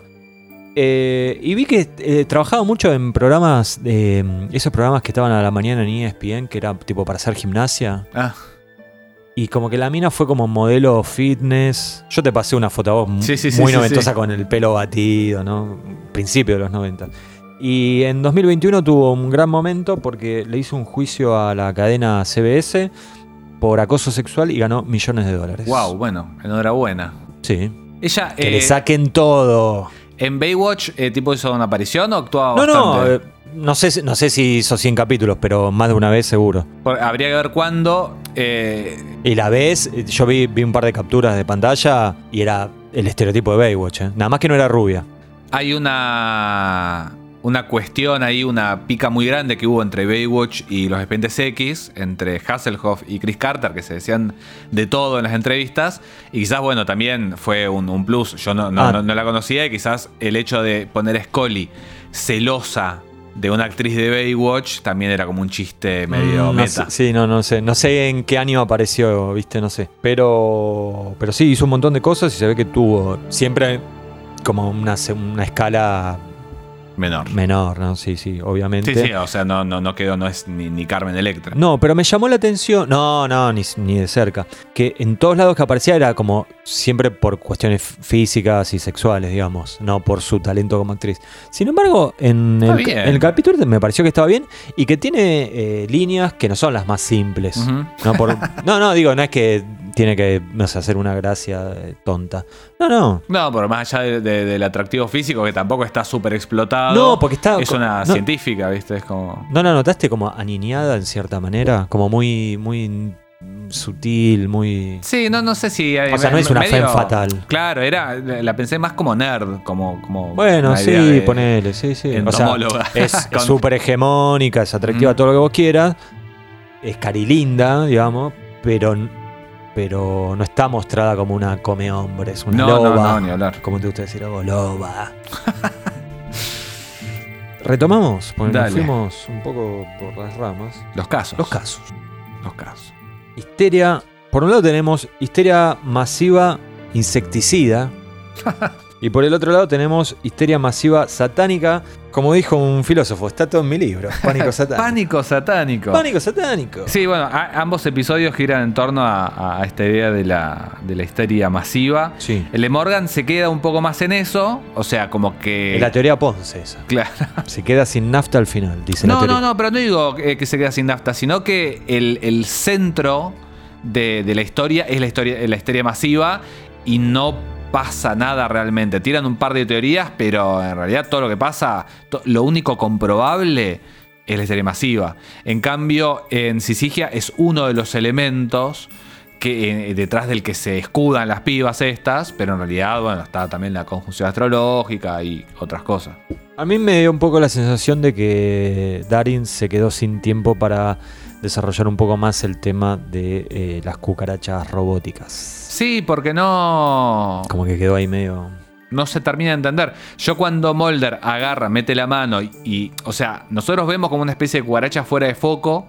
Lo vemos a Mulder, él agarra la, la cucaracha y para cuando saca es un montón de metal y como aceite. Sí. Yo lo que a esa altura del episodio, viendo cómo venía la mano, digo, bueno, agarró una cosa, cualquier cosa y la rompió y él pensó que era una cucaracha.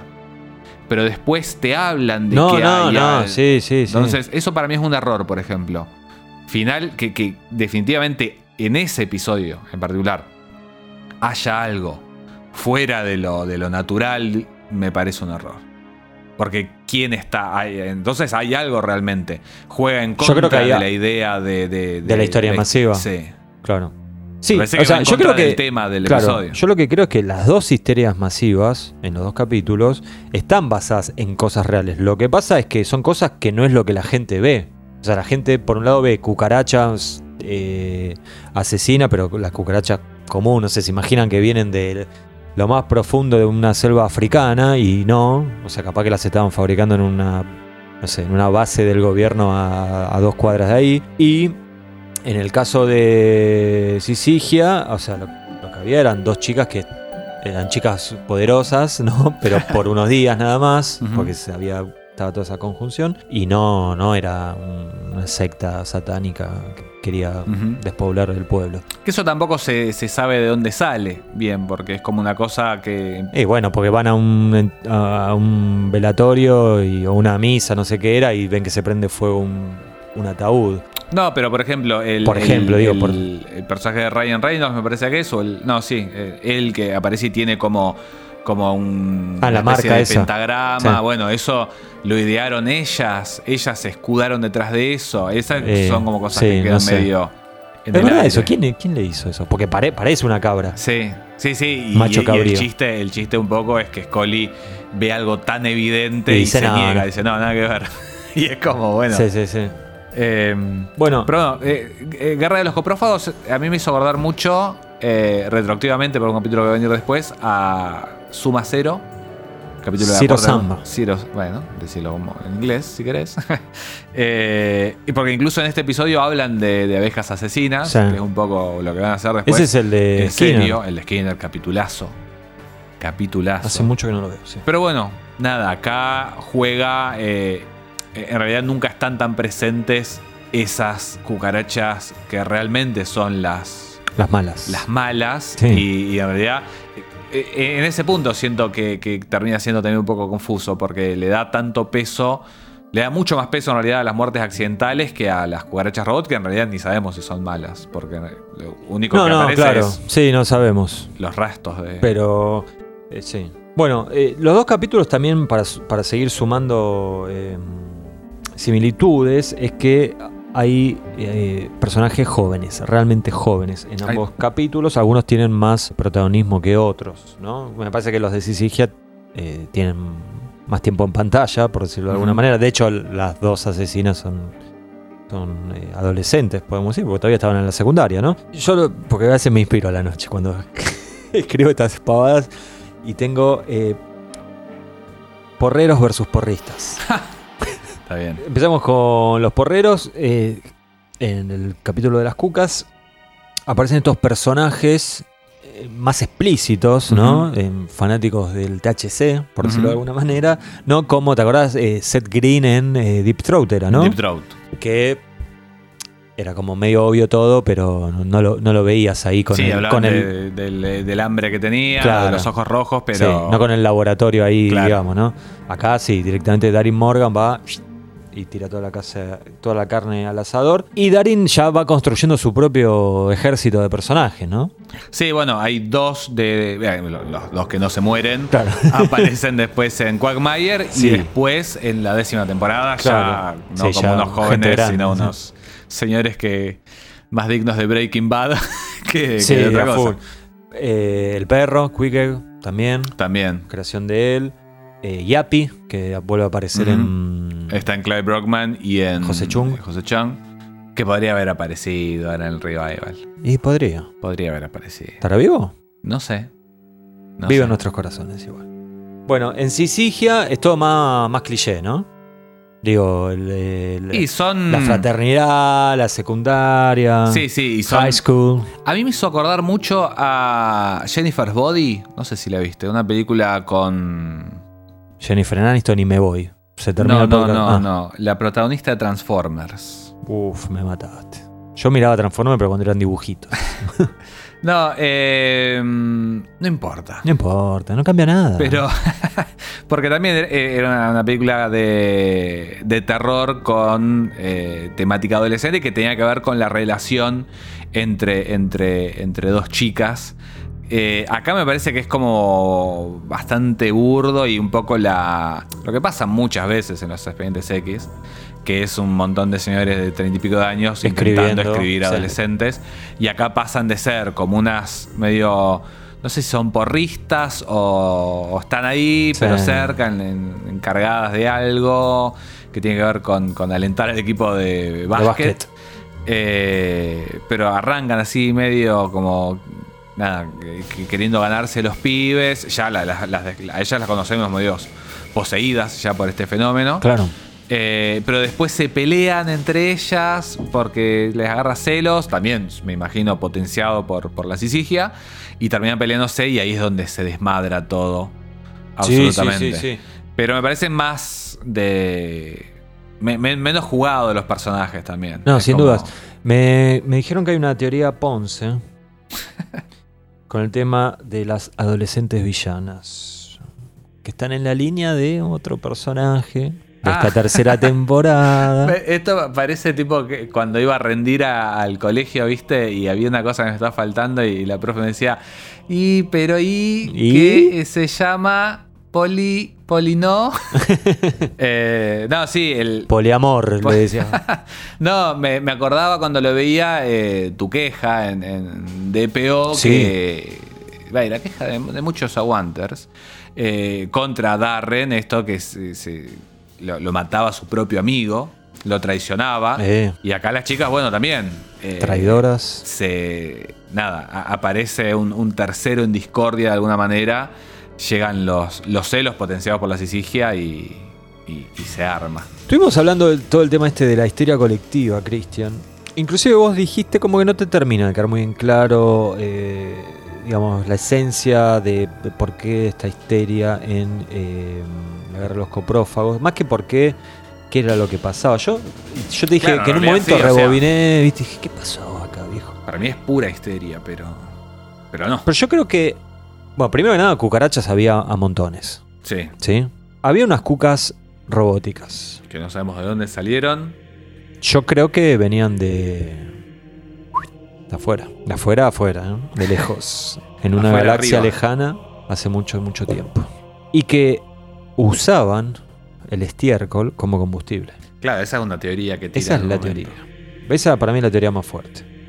De todos modos, eh, algo que me enteré que no tenía la menor idea es que el nombre del capítulo, La Guerra de los Coprófagos, ¿Está basado en la guerra de los mundos? estaba claro, está inspirado en la Guerra de los Mundos Bueno, que de también- Orson Welles, ¿no? Eh, sí, de H.G. Wells en realidad, y que Orson Welles hizo la versión Es verdad, sí, sí, radiofónica. perdón. Sí. Lo estuve es- escuchando un poquito el, el radioteatro, ¿se le dice? Sí. Bueno, Eh, que también hay Muy mucha hecho, ¿eh? exageración en Sí. eso, que es esto de los suicidios que supuestamente hubo, eso es una, una, Bueno, una cosa de, un poco de fantasía. retroactiva.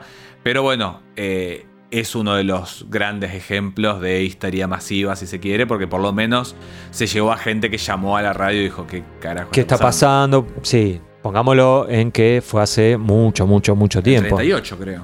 No sé si tanto, pero si no fue por ahí, igual. Y fue un poquitito antes de Ciudadano. Bueno, es mucho tiempo, Es, es pero mucho tiempo. mucho tiempo. Así que imagínense, ¿no? O sea, lo, lo- me imagino lo impresionante que habrá sido escuchar eso. De repente te salen diciendo, no, porque están invadiendo acá, acá, allá". En Sisigia, la histeria yo te, te dije, para mí estaba justificada. Porque, o sea, las muertes ocurrían.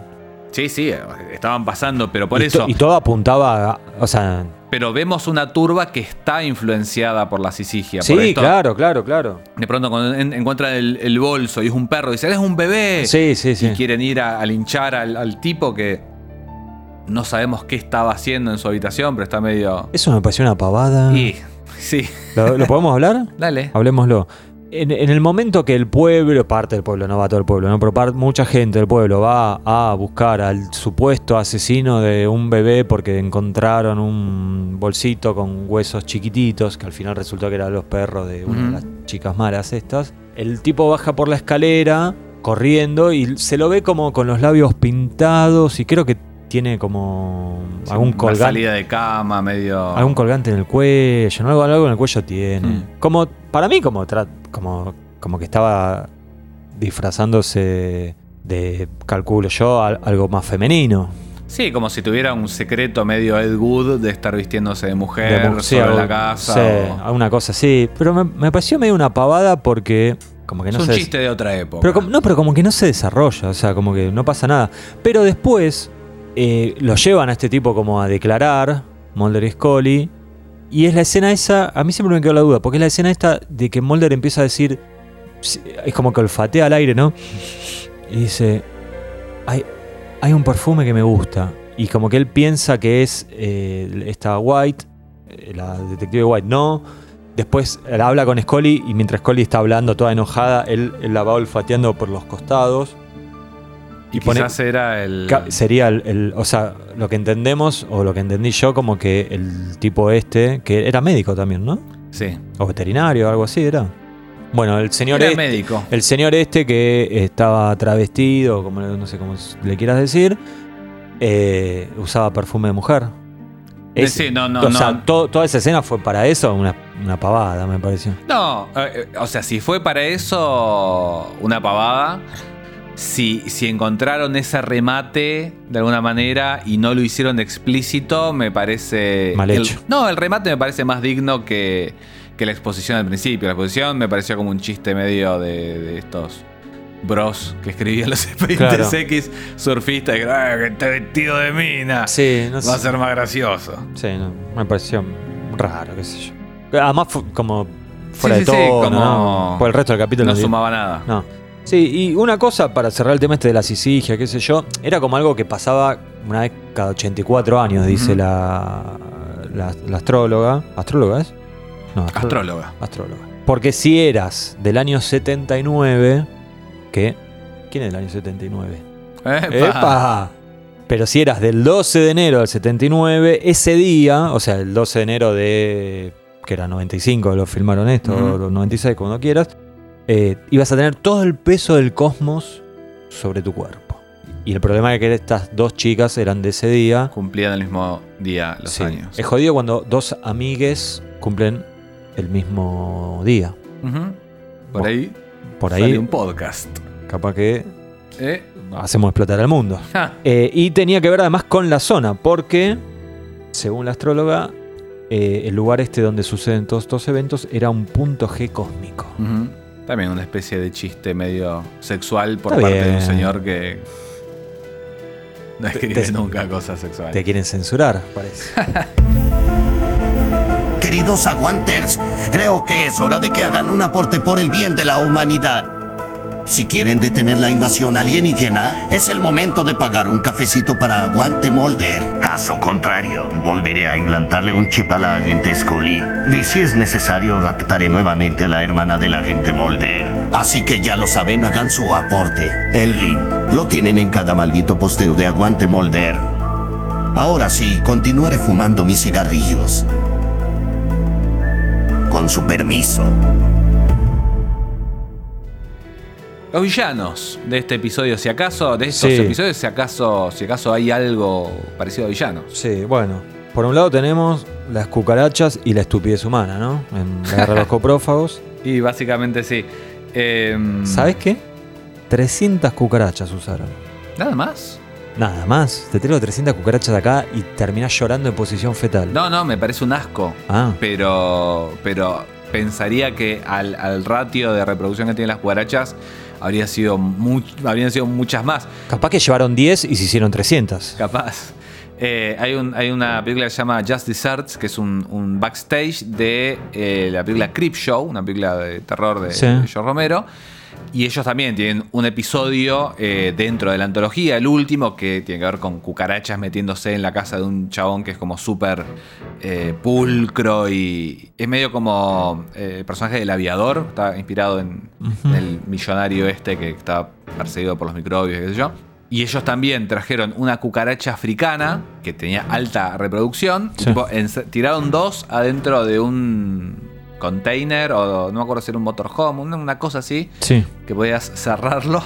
Y lo dejaron una semana sí. y a la semana, a los 10 días, hervía en cucarachas Ah. eso. Y son las que usaron en, en la película. Bueno, acusaron 300, Cristian. Murió una nada más. Mira, qué, pro- qué, qué cuidadoso. Y murió de vieja. No, Te lo juro.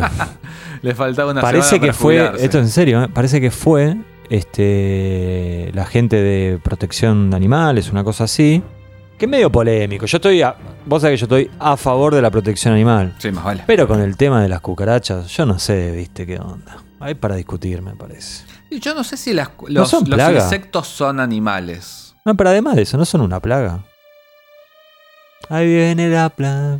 Pero bueno, qué sé yo. eh, las cucarachas, como villano, es medio polémico también. Sí, me parece que, que tiene más peso esto que decías vos de, de la estupidez humana. Sí, me parece que. sí, sí. Y, y es un poco el villano en todos los episodios de Danny Morgan. Eh, sí, sí, sí. Que es el, el, eh, guionista Y nihilista. capaz que por eso me cae bien. Pero.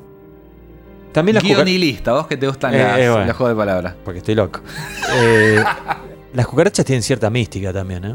Sí, son. son o sea, yo. eh, La hormiga no, ¿viste? La hormiga es como la trabajadora que va con el bolsito, se levanta temprano. La cucaracha tiene una cuestión del movimiento rápido, del, del brillo que tiene, del color que tiene. Y tiene como una cosa medio insidiosa, así de que la ves y se escondió y no la podés agarrar nunca más. Es y está por ahí dando vueltas. Es tremenda. Pero, además de ser muy desagradable, sobrevivieron dos bombas atómicas. Respeto. Me gusta un, un detalle que, que tiran, que no sé si será cierto, que dicen que las cucarachas se lavan a Ah. sí mismas cuando las toca un Un humano. humano, sí, sí, se los creo, ¿eh? Se los creo.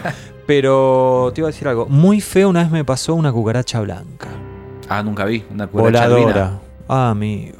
Nunca vi una cucaracha voladora, por suerte. No, no, muy feo. Además que te pase dentro de un hogar. ¿Mataste a una cucaracha con la mano alguna vez? Eh, no. Yo, esos son No, no, no, no. límites que, que crucé. ¿Sí? Mira. Cucaracha y polilla con la mano. No, no, no tuve. Hormigas sí, Bueno, sí. cantidad. Quizás En más, de las que deberías admitir en, En la podcast. comunidad de hormigas no debo ser muy querido. And sí. bully. Sí, pero no, no, cucas no. No, con. O sea, con una servilleta, algo así, sí. Con, un- Pero con la, con la mano no. con la mano limpia. De Sí, mano- vení, mano a mano, a ver si te la bancas. Bueno, y Sisigia son unas villanas más tradicionales, más código equisianas. Sí, cosmos, hormonas y adolescencia. Una combinación fatal. Una de las chicas, Sí. la, te diste cuenta quién era, me imagino. Vos que sos un televidente, No, me suena. Puede ser para. Es para. Eh, te puedo dar una pista. no, sí. me, me- estoy dando cuenta ahora. ¿Es That 70 Show? ¿Puede ser? ¿Es la hermana de Eric? Eh, claro, la amigo. fallecida hermana de Eric. Sí. Murió Murió. por un tema de drogas. Estamos Sí. hablando de Lisa Robin Kelly. Me acabo de dar cuenta. La de los ahora ojos más grandes. Sí, sí, sí, sí, por eso me di cuenta. Mirá. Sí, Sí. sa- sabía que había muerto, de hecho. No murió hace tanto, ¿eh? No, no, no. A ver, igual, 10 años. 10 años murió. seguro. Para mí es poco tiempo eso. Eh, me acuerdo que la habían recasteado en un momento en el siguiente show, porque justamente estaba muy, muy, muy mal que no podía laburar, justamente por, por tema de drogas. ¡Damas! Bueno, y, habría que empezar a juntar la gente de, de Al 70 Show que apareció. Bueno, en esta misma temporada tenemos a, a Grotesco. Sí. en- Igual nadie, nadie supera, creo que a Seinfeld, ¿eh? en, en cuanto a. o sea, compartir actores con expedientes X. X-Files, código X. Mucha Te lo creo. Mucha gente, mucha gente. Eh, Mulder y Scully, ¿te parece? Hablamos un poquito de Hablamos ellos. un poco de ellos, de que hay, hay podcasts en que medio que nos Están- olvidamos de ellos. Últimamente siento eso, que están quedando como medio relegados Mulder y Scully. Y bueno, Por algo será, que se fijen. Eh, primero que nada, Cristian, creo que David Duchovny se luce mucho más en sus actuaciones de comedia que las otras, me parece a mí. O sea, si vos me decís, mira, tenemos una productora, vamos a hacer dos películas, sí o sí estamos obligados a trabajar con David Duchovny. Tenemos un drama y tenemos una comedia. ¿Para cuál lo llamamos? Comedia. Para mí es raro. Para mí funciona en las comedias. Él, él- él tiene, me parece, el, esto que los yankees dicen Deadpan Delivery. ¿Qué sería eso? Eh, ¿Un pan muerto? un delivery que te trae un pan muerto. Uf. No, no, es como que dice los chistes, ponele, o tiene una actuación cómica con un gesto serio. Sí. Me parece que funciona mejor cuando hace eso, en episodios como estos, que quizás más adelante, que por ahí, viste, empieza a tirar unas caras. Ah, claro, claro, claro. Y ahí patina mal, me parece. Sí. Porque justamente me parece que las caras, la expresividad no son su fuerte, ya sea para el drama o como para la comedia. Sí. Y quizás esa falta, esa inexpresividad funciona mejor en Queda bien, comedia por contraste. que, claro. Sí, eh, lo que yo me pasó mirándolos como que dije, me parece que a ellos dos les caía bien hacer estos capítulos, probablemente para hacer algo diferente a, Sí. a los otros 70 que habían hecho. Eh, y después leyendo entrevistas, eh, sí, era así. Esa, estaban, les entusiasmaba, digamos, hacer este tipo de episodios. Y de hecho, me pareció raro, pero a Gillian Anderson eh, eh, entendí como que su capítulo favorito de esos primeros años había sido La Guerra de los Coprófagos. Por arriba de José Chung o José Chang, lo cual es raro porque es en, en ese ya tiene raro, full protagonismo, ¿no? Pero bueno, Sí, en Clive Brockman incluso. También, también. Que no sé si no ganó. No, pero, pero en José Chung tiene más. Gira en torno a ella el capítulo en cierta medida. ¿A Gillian? Eh, Más que. más que. Mulder. Tiene mucho más tiempo en pantalla. Tiene toda la entrevista con José Chung, José Chang. Bueno, Bueno. ya lo vamos a ver en su momento. No falta Ya tanto. No falta tanto. llegaremos. No falta tanto. No te desesperes. Bueno, eh, la guerra de los coprófagos, Mulder y Scully, a la distancia. Teléfono. Sí, me gusta eh, el dónde está Mulder al principio del, del episodio. Me vas a acordar Espíritu Sagrado. Sí. Porque está en un auto en medio de la nada de noche esperando a ver algún ovni. Una señal. Eh, Y ella, nada que ver, ¿no? Claro, en la no, en casita, su con la casa. estufa. Me gusta, me, me gusta el detalle ese de que, o sea, todos los otros quizás eran más característicos de Scully, pero eh, la escena que está limpiando el arma me, me encanta, porque en realidad es algo que se supone que debe hacer. ¿Te gustó eh, Scully de entre casa? Sí, pero, ¿Te pero me, casás? me- Sí, Dejas todo. sí. Ah, en, en otra vida. En un No, mundo no, paralelo, siempre estamos hablando de un mundo paralelo. En el multiverse. Claro, en el multiverse Ponce. Sí. ok. Eh, Te saqué de, de clima, perdón. me sacaste del clima. Sí, Perdón. pero Me hice una pregunta en un momento. Dije, tres temporadas íbamos en este momento. Estamos hablando de eh, más de 50 capítulos. ¿Cómo es que a nadie en ningún momento se le ocurrió hacer algo con Mulder y Scully a la distancia, separados? Separados así, separados pero comunicados. Sobre todo porque ya existía el teléfono celular, ¿no? Y en Estados Unidos, acá, Naranjú. igual hay varios episodios en los que ella está No, no, pero así. O sea, realmente no una escena. ¿Entendés lo que quiero decir? Eh, Habría que ponerse a revisar todos los episodios. Dudo que sea la primera vez que pasó. No, sí, yo- te lo confirmo que no fue la primera vez. No, habían no. hecho a la, a la distancia. O sea, sí, en algún en alguna escena, en algún momento del capítulo, ella se iba o él se iba. Fallen Angel. Sí, Scully aparece a la mitad del episodio. Mulder está solo. sí, pero aparece. Pero, sí, pero yo te dije separados, pero comunicados. Bueno, sí, con cucarachas dando vueltas. hagámosla tan específica que no, tengas razón. no, no, no. Nos veníamos peleando un poco. bueno, y eh, a Scully acá la vemos muy celosa. No como en Fire, por ejemplo, donde tenía motivos para estar En celosa. Fire está clara, estaba hinchada de las bolas. Pero también por la falta de profesionalismo de Mulder, me parece. Más como en, en Sisigia. Como lo que te decía de que Nah, la pero encuentra con. más que eh, perdón, en, en Fire más que celosa estaba incómoda. Porque ella Por eso, pero o sea, de repente aparece la mina esta que se venía a hacer la la Femme Fatal, ¿te acordás? ¿Cómo Sí, se llamaba? Phoebe. Phoebe Green. Capa. ¿Quién sos, Phoebe Green? ¿Quién sos? Bajate. Ah, me encanta, como personaje me encanta. Pasa que bueno, era, era- Odiosa. Bueno, en Sisigia, eh, la mayor gracia del capítulo es justamente son Mulder y Scully. Sí, tiene, tiene mucho más una situación que, que nada que ver. O sea, la situación en realidad es un caso típico de los expedientes X, pero un poco si ellos fueran completamente distintos a, las sí, personalidades que conocemos. Sí, por eso la, la vemos a ella fumando como una chimenea, Mulder tomando vodka. Eh, quizá en la caracterización más, porque estoy pensando, Claro. si fueran completamente distintos, sería revelaciones, ponele. Que Scully crea y Mulder no. Pero, o sea, siguen siendo esta dinámica de creyente y, y escéptica, pero. exacerbados. Claro. Sí.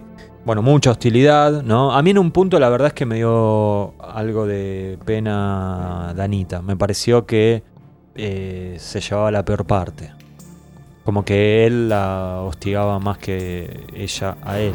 Sí, bueno, hay un par de momentos como este que decíamos del macho cabrío tatuado a fuego, que ella está como muy contra y es Pero siempre es así ella, ¿eh? No, No, pero, pero, o sea, te lo hacen eh, muy explícito. No, sí. dice, no, puede ser cualquier cosa. No, Y, claro. Sí, sí. Tal vez a mí me pareció eso porque el- el- el- la tercera persona en Discordia era una mujer eh, con la que Mulder tenía cierto, a- cierta atracción o no, no sabíamos, pero... Para mí él tiene más atracción con Bambi que, que con la Sí, no, White. eso definitivamente. Definitivamente. Pero Scully como que no se entera. Claro.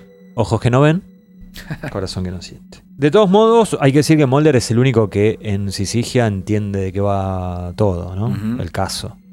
Y tiene la visión de, bueno, vamos a acudir a una astróloga. Que era una- la astróloga más mercenaria del universo, ¿no? Le decían, che, hay que salvar al mundo. Y ella decía, mira, yo trabajo hasta las 6 de la tarde. Disculpa.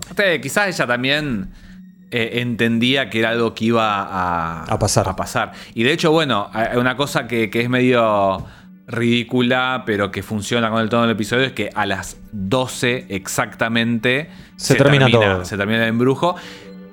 Y hay una cosa que me gusta de todas maneras, que, o sea, nosotros vemos durante todo el episodio que se están llevando mal y decimos, bueno, es por la sisigia.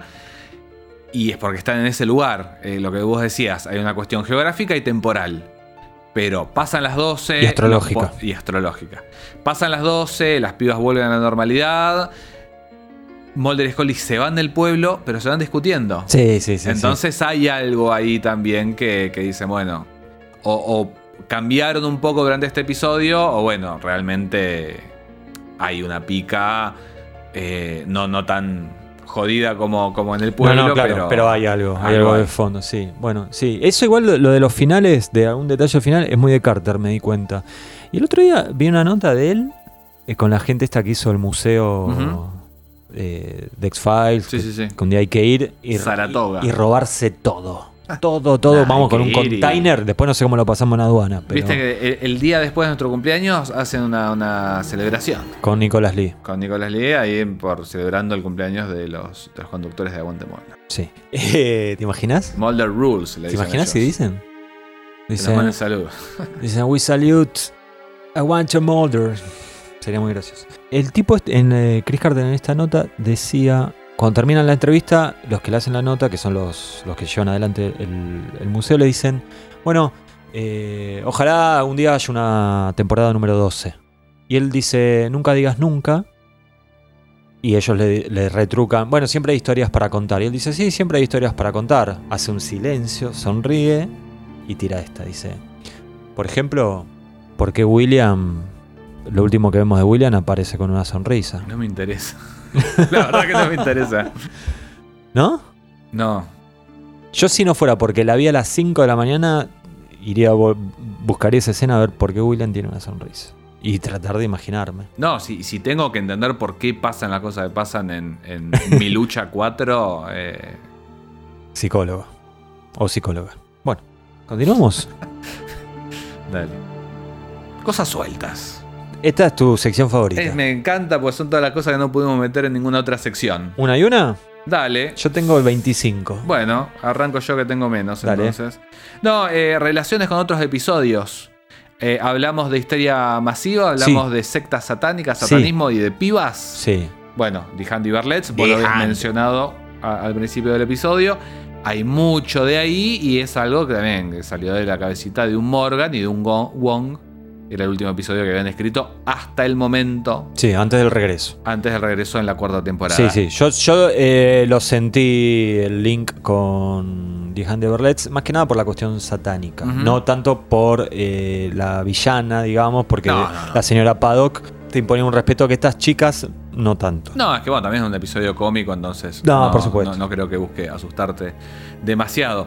Ok. Y a su vez, este, como hacia atrás, The Handy Barlets, hacia adelante hay un episodio que es muy odiado, pero que a mí no, no- no me cayó tan mal, que es Fight Club, uno de los últimos episodios de la séptima temporada, en el que hay dos, eh, o sea, lo que te plantea es que todo el mundo tiene un doble, Doppelhanger. Sí, pero el doppelganger, el do- el doppelganger tiene como una, una connotación negativa. Esto sería un- más parecido a un socias. No sé si viste la película Gran Valor con Calabró. No, no. Bueno, hay una película de un tipo que descubre que, que su, su gemelo perfecto, una película argentina, y el otro, eh, el, el protagonista Calabró es un buen tipo, el otro es un, un criminal y lo inculpa. Como pasa un Claro, montón de cosas súper divertidas. Grabado en, en, en San Isidro. Mirá. Eh, varias cosas. Acá cerquita. Acá cerquita.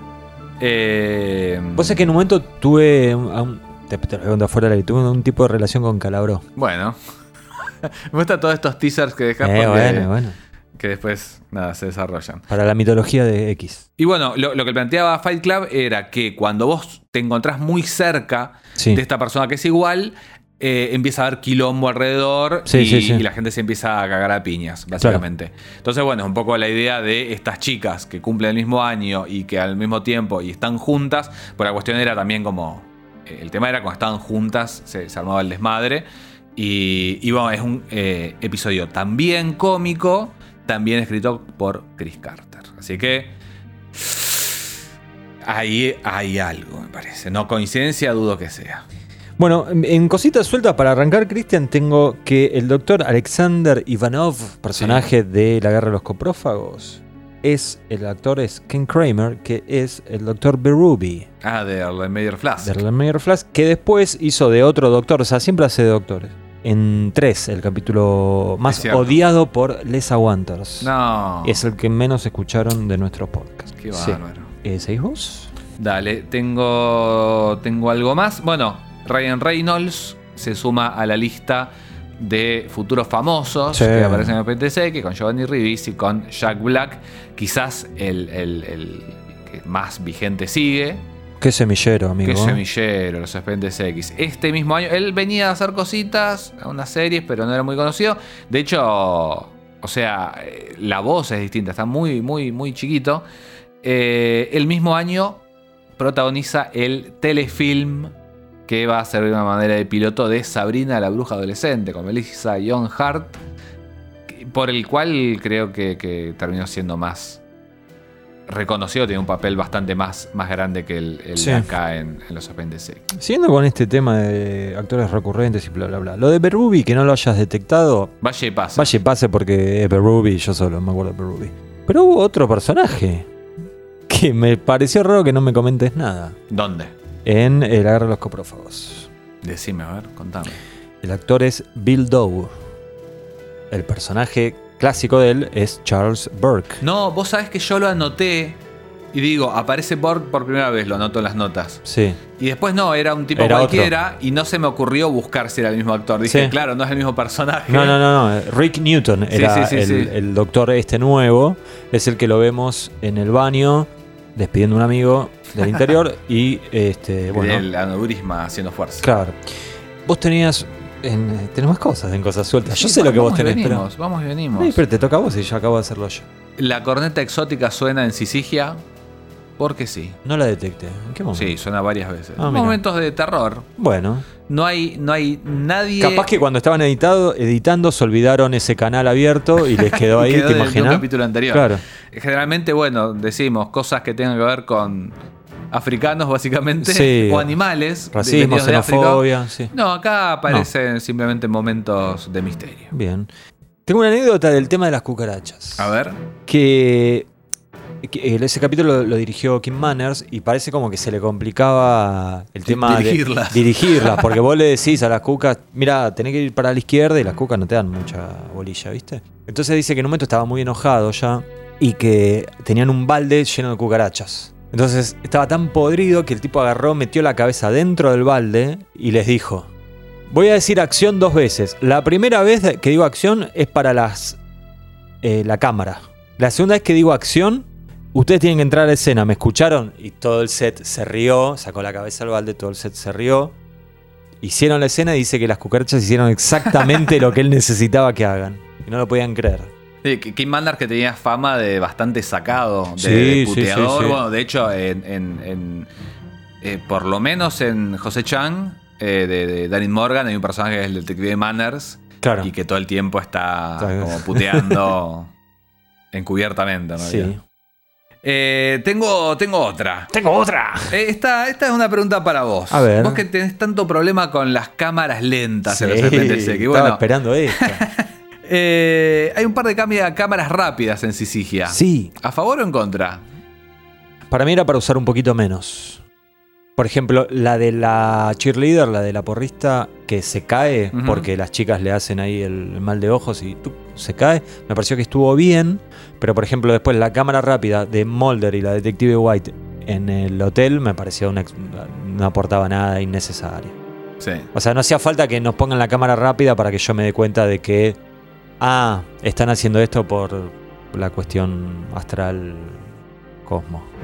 Bla. Es raro. Como que no. La prefiero antes que la cámara lenta, ¿eh? ¿Ah, sí? Sí, sí, sí. Si, te- si me elegí un recurso, bueno, cámara rápida. No, no. Yo me Porque quedo- pasa más rápido, es un segundito. me quedo del otro lado. Bueno. Y yo, lo último que tengo, Cristian, en estas cositas sueltas, es que Sisigia tal vez no sea tan recordado como icónico o lo que fuera, pero dejó una frase que no es santo de mi devoción, pero dejó una frase que sé que para eh, les aguanters y fanáticos y fanáticas de todo el mundo de X-Files es eh, recurrente, que es el sure, fine, wherever, que dice Scully, que sería, claro, bien, lo que sea. Que es como un desgano de decir, hace lo que se te cante. ¿Lo digo en argentino? A ver. El ojete. Bueno. Yo tengo una última y es de esas que a mí me gustan, que es canción del disco Ay, Sonic of X, que aparece en Sisigia, una canción de Dancing, cantante de Misfits. La canción se llama Deep. Aparece eh, cuando está esta. Parece que es en el cumpleaños, ¿no? O sea que no me acuerdo si en el No me cumpleaños. Sí, en el cumpleaños era. O en la. O, en- o cuando ellas van a buscar al, al- al reciente viudo, al, al muchachito, al que les gustaba. Ah, sí. Eh, No sé, me parece que es ahí. Es en una de esas. Pero capaz dos. que en el cumpleaños, no sé. No importa, ya. Me gustó el tema de, la- de cuando juegan a la Ouija. Lo de Satán. ¿Con quién te vas a casar? escena. Y que le hacen tup tup, Satan. Muy buena escena. Me gustó esa, esa. esa me gustó mucho porque es, bueno, esa eh, tiene una onda muy The Handy Barlets. Si esa escena hubiera estado en The Handy Barlets, no, no saltaba. No, no quedaba mal. Ah, no, por un momento pe- pensé que esto se había desbandado. Amigo, ¿escenas Escena favoritas? ¿Te puedo Eh, sorprender? Por favor. Tengo dos. No. Te juro que sí. Bueno, hace una tuya, hago yo la mía, después. Bueno, yo tengo dos de Sisigia. Ah, yo también tengo una de Sisigia. Me una siento- conjunción de escenas favoritas. Y si Tres tenemos tres, es Sisigia. Tres, claro. Y tengo miedo que pase algo. No va a pasar nada. ¿No? Bueno. Voy con la que sale primero, Dale, a ver, por una vamos. cuestión cronológica. Mulder y Scully en el velatorio de este muchacho Boom. ¿Viste Boom. que le decían Boom? Un intercambio ahí que tienen ellos dos con la detective White. Nuestro estudio ha probado que la mayoría de esos hechos son falsos o imaginarios, que el trauma o la demencia que con frecuencia se relacionan a cultos satánicos es resultado de la negación, histeria y sentimiento de culpa. Será difícil que convenzan a la ciudadanía, en especial después de escuchar a las jóvenes que estuvieron ahí la noche que Boom falleció. ¿Quién las entrevistó? Yo fui. ¿Juntas o separadas? ¿Juntas? ¿Por qué? Así no se puede determinar si las historias fueron inventadas. No, no, estas señoritas son buenas, excelentes estudiantes, y los detalles que dieron dudo que los hayan inventado. Adivinaré.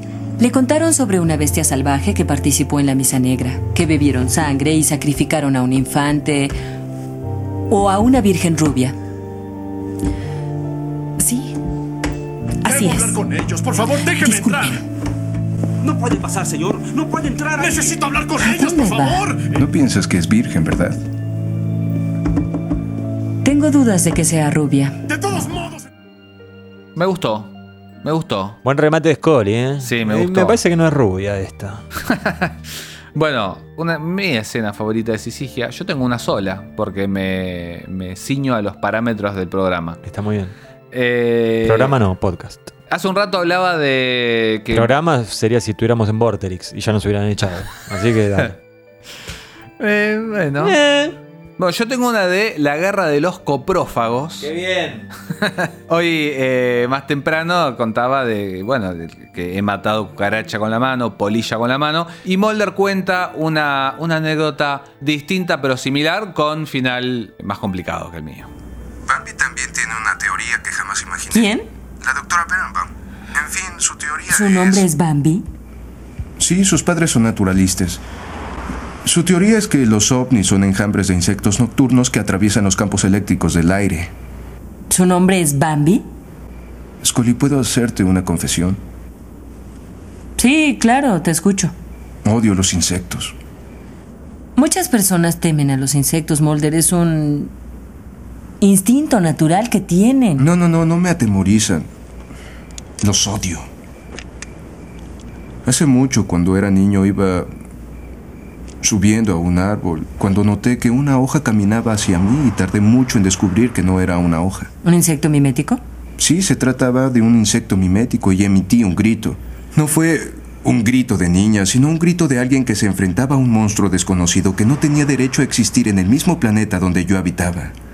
¿Notaste que la cabeza de un insecto mimético parece de extraterrestre? Los misterios del mundo natural se me revelaron ese día, pero en lugar de asombrarme fue algo repulsivo. Mulder. ¿Seguro que no fue un grito de niña? ¿Por qué? Mulder, ¿qué fue eso? Debo colgar. Mulder, no.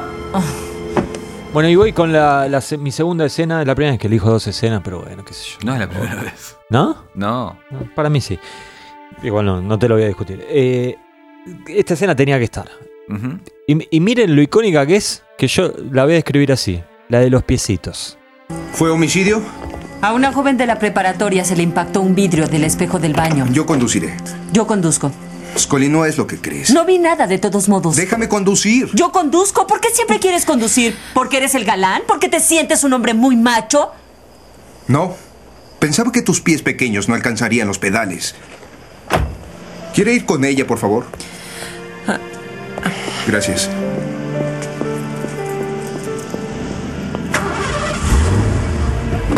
Un hombre muy macho. Bueno, ¿te gustó? Me gustó, me gustó. La otra vez que la había visto no me había gustado, ahora me gustó. Y ahora Pobre. que la escuchamos, confirmo que me, me- me- me gustó. Pobre Danita. Pobre, sí, sí, sí. Bueno, Pero para eso están. ese. ¿La tablita? Hagamos tablita. Dale. Nivel de genialidad de Molder, Cristian. ¿Qué tenés vos? Eh, en la guerra de los coprófagos tengo 9. Sí. En Sisigia tengo 8. Bien. Yo tengo 8 y 8. 8 y 8. ¿Por qué tengo 8 y 8? No, hoy no voy a entrar en detalles. No, no voy hace a, falta. Voy a dar 8 y 8, viejo. Ya está. ¿Qué, qué tengo estar rindiendo cuenta de todos? Por favor. ¿De todo? Por favor. Yo le di un poquito más de puntaje a Mulder en la guerra de los coprófagos porque no estaba influenciado por los astros. Bueno.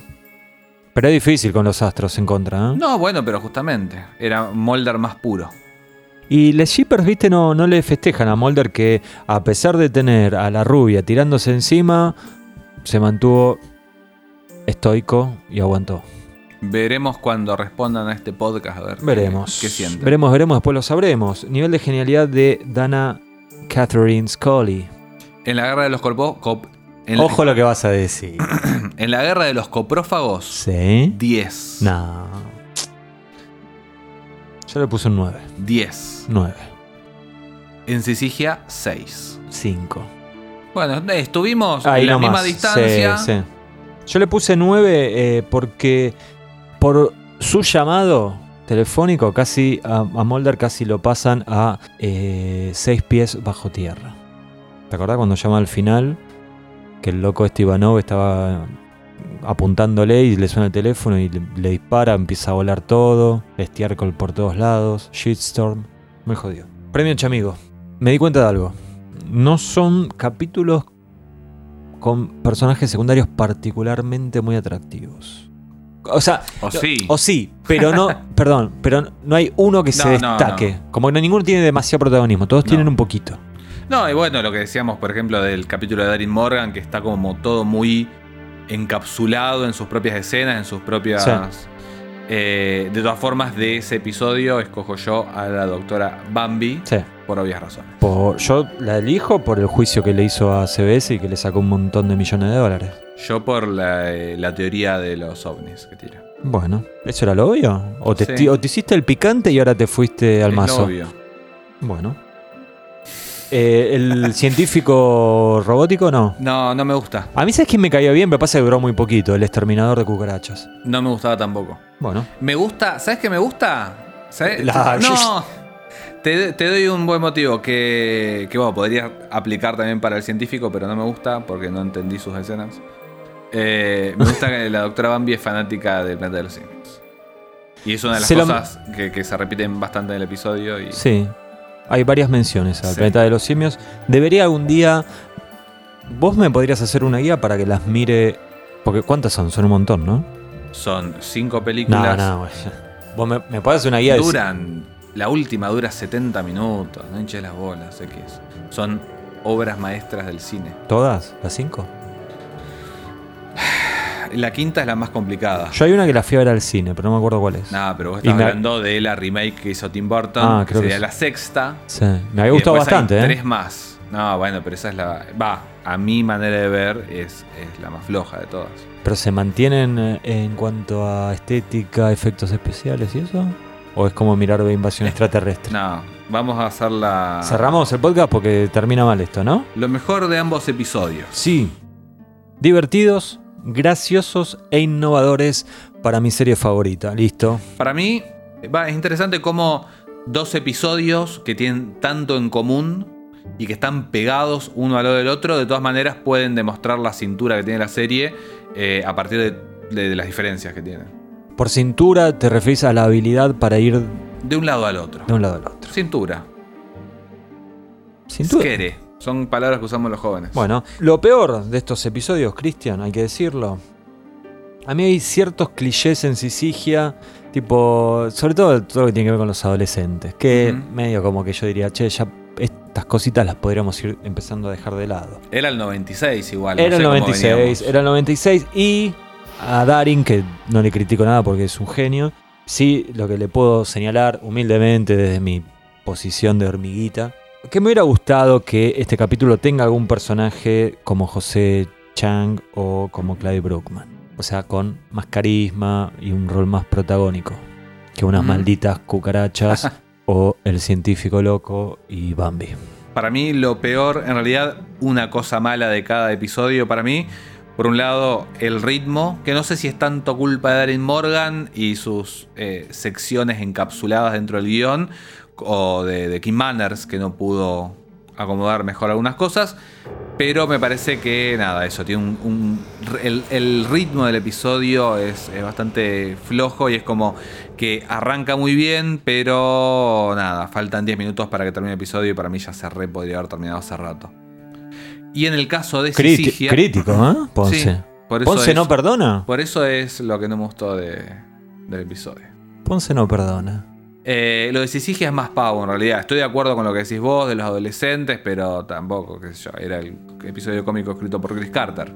Tampoco pedía demasiado. Una cosa que me generaba, ya que seguimos con el lenguaje joven, eh, cosa que me generaba mucho cringe es el uso de la danza del sable.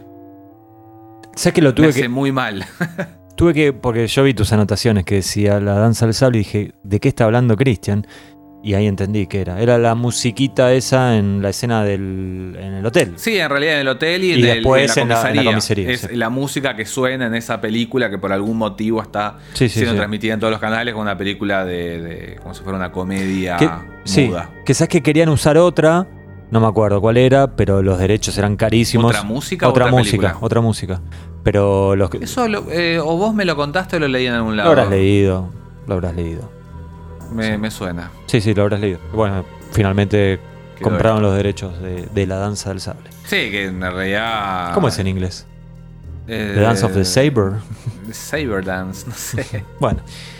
Te voy a hacer la última pregunta y cerramos. A ver. Si en dos meses tenés un vuelo a un país limítrofe, Sí. pues tienes un vuelo corto, o al interior de nuestro hermoso país, y eh, subís al avión, podés ver un capítulo De estos dos. de estos dos. ¿Cuál mirás? Creo que Sisigia. Hoy, Sí. Sisigia. Bueno. Me parece un capítulo más. eh, Si, si- si bien. eh, nada, es un episodio distinto, entre comillas, por Sí. el humor y por la aproximación que tiene a, a Mulder y Scully. Me parece un capítulo más representativo de los Dependes X, me parece un capítulo más redondo. Y. Y nada. Las cosas que me molestan de Sisigia me molestan menos que las que me molestan de. De la guerra de los coprófagos. Ninguno de los episodios me parece genial. La guerra me parece que es el peor de Darin Morgan, contando Código X y contando Millennium. Y. y pará, pará, pará, pará. ¿Qué? Yo quería cortar porque esto se extendió un montón, pero vos no me puedes tirar esa bomba en este momento del podcast y yo decir, bueno, chao, esto Ranking. Ahora mismo ranking. No, pero de escuchame una cosa, pará, pará. Acordate que Darin Morgan hizo eh, un capítulo en la 10 y un capítulo en la 11. Sí, me gustan más. ¿Esos dos capítulos te gustan más que la guerra de los coprófagos? Sí. Ah, bueno. Bomba Ponce, ¿eh? Bombita Ponce. ¿Y qué va a hacer, amigo? Me gustan más. Me gustan más. bueno. Bueno, yo de estos, a mí me gustan los dos muchísimo, me parecen dos capítulos geniales. Le doy un 9 a cada uno. No, sos un exagerado y un desubicado. Yo le doy un 9 a cada uno, pero si en dos meses en un vuelo tengo que volver a mirar uno, miraría la guerra de los coprófagos. Pero si me Por decís... Contreras solamente. No, no, pero si me Hablando decís... de Calabró, esa es la relación que tengo con Calabró. No, pero si me decís, eh, mira, al final X no, no anda este. El VHS de la guerra de los coprófagos se rompió la cinta. Bueno, pon el otro y está todo bien. Está todo bien. Está todo bien. Todo bien, todo legal. ¿Cuánto dura este episodio? No sé, pero yo estoy viendo que en crudo ya vamos dos horas. ¿En serio? Te lo juro. Wow.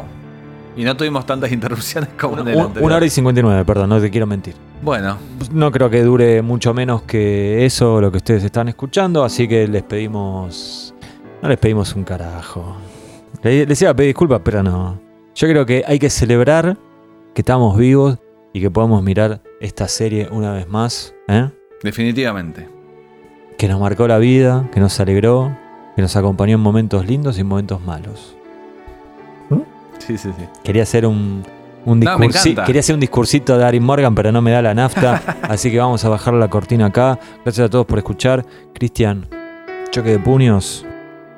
A pesar de todo lo, lo que dif- no estamos de acuerdo, Estuvo muy belicoso este episodio. a pesar de todo, te banco a muerte. Aguante Mulder.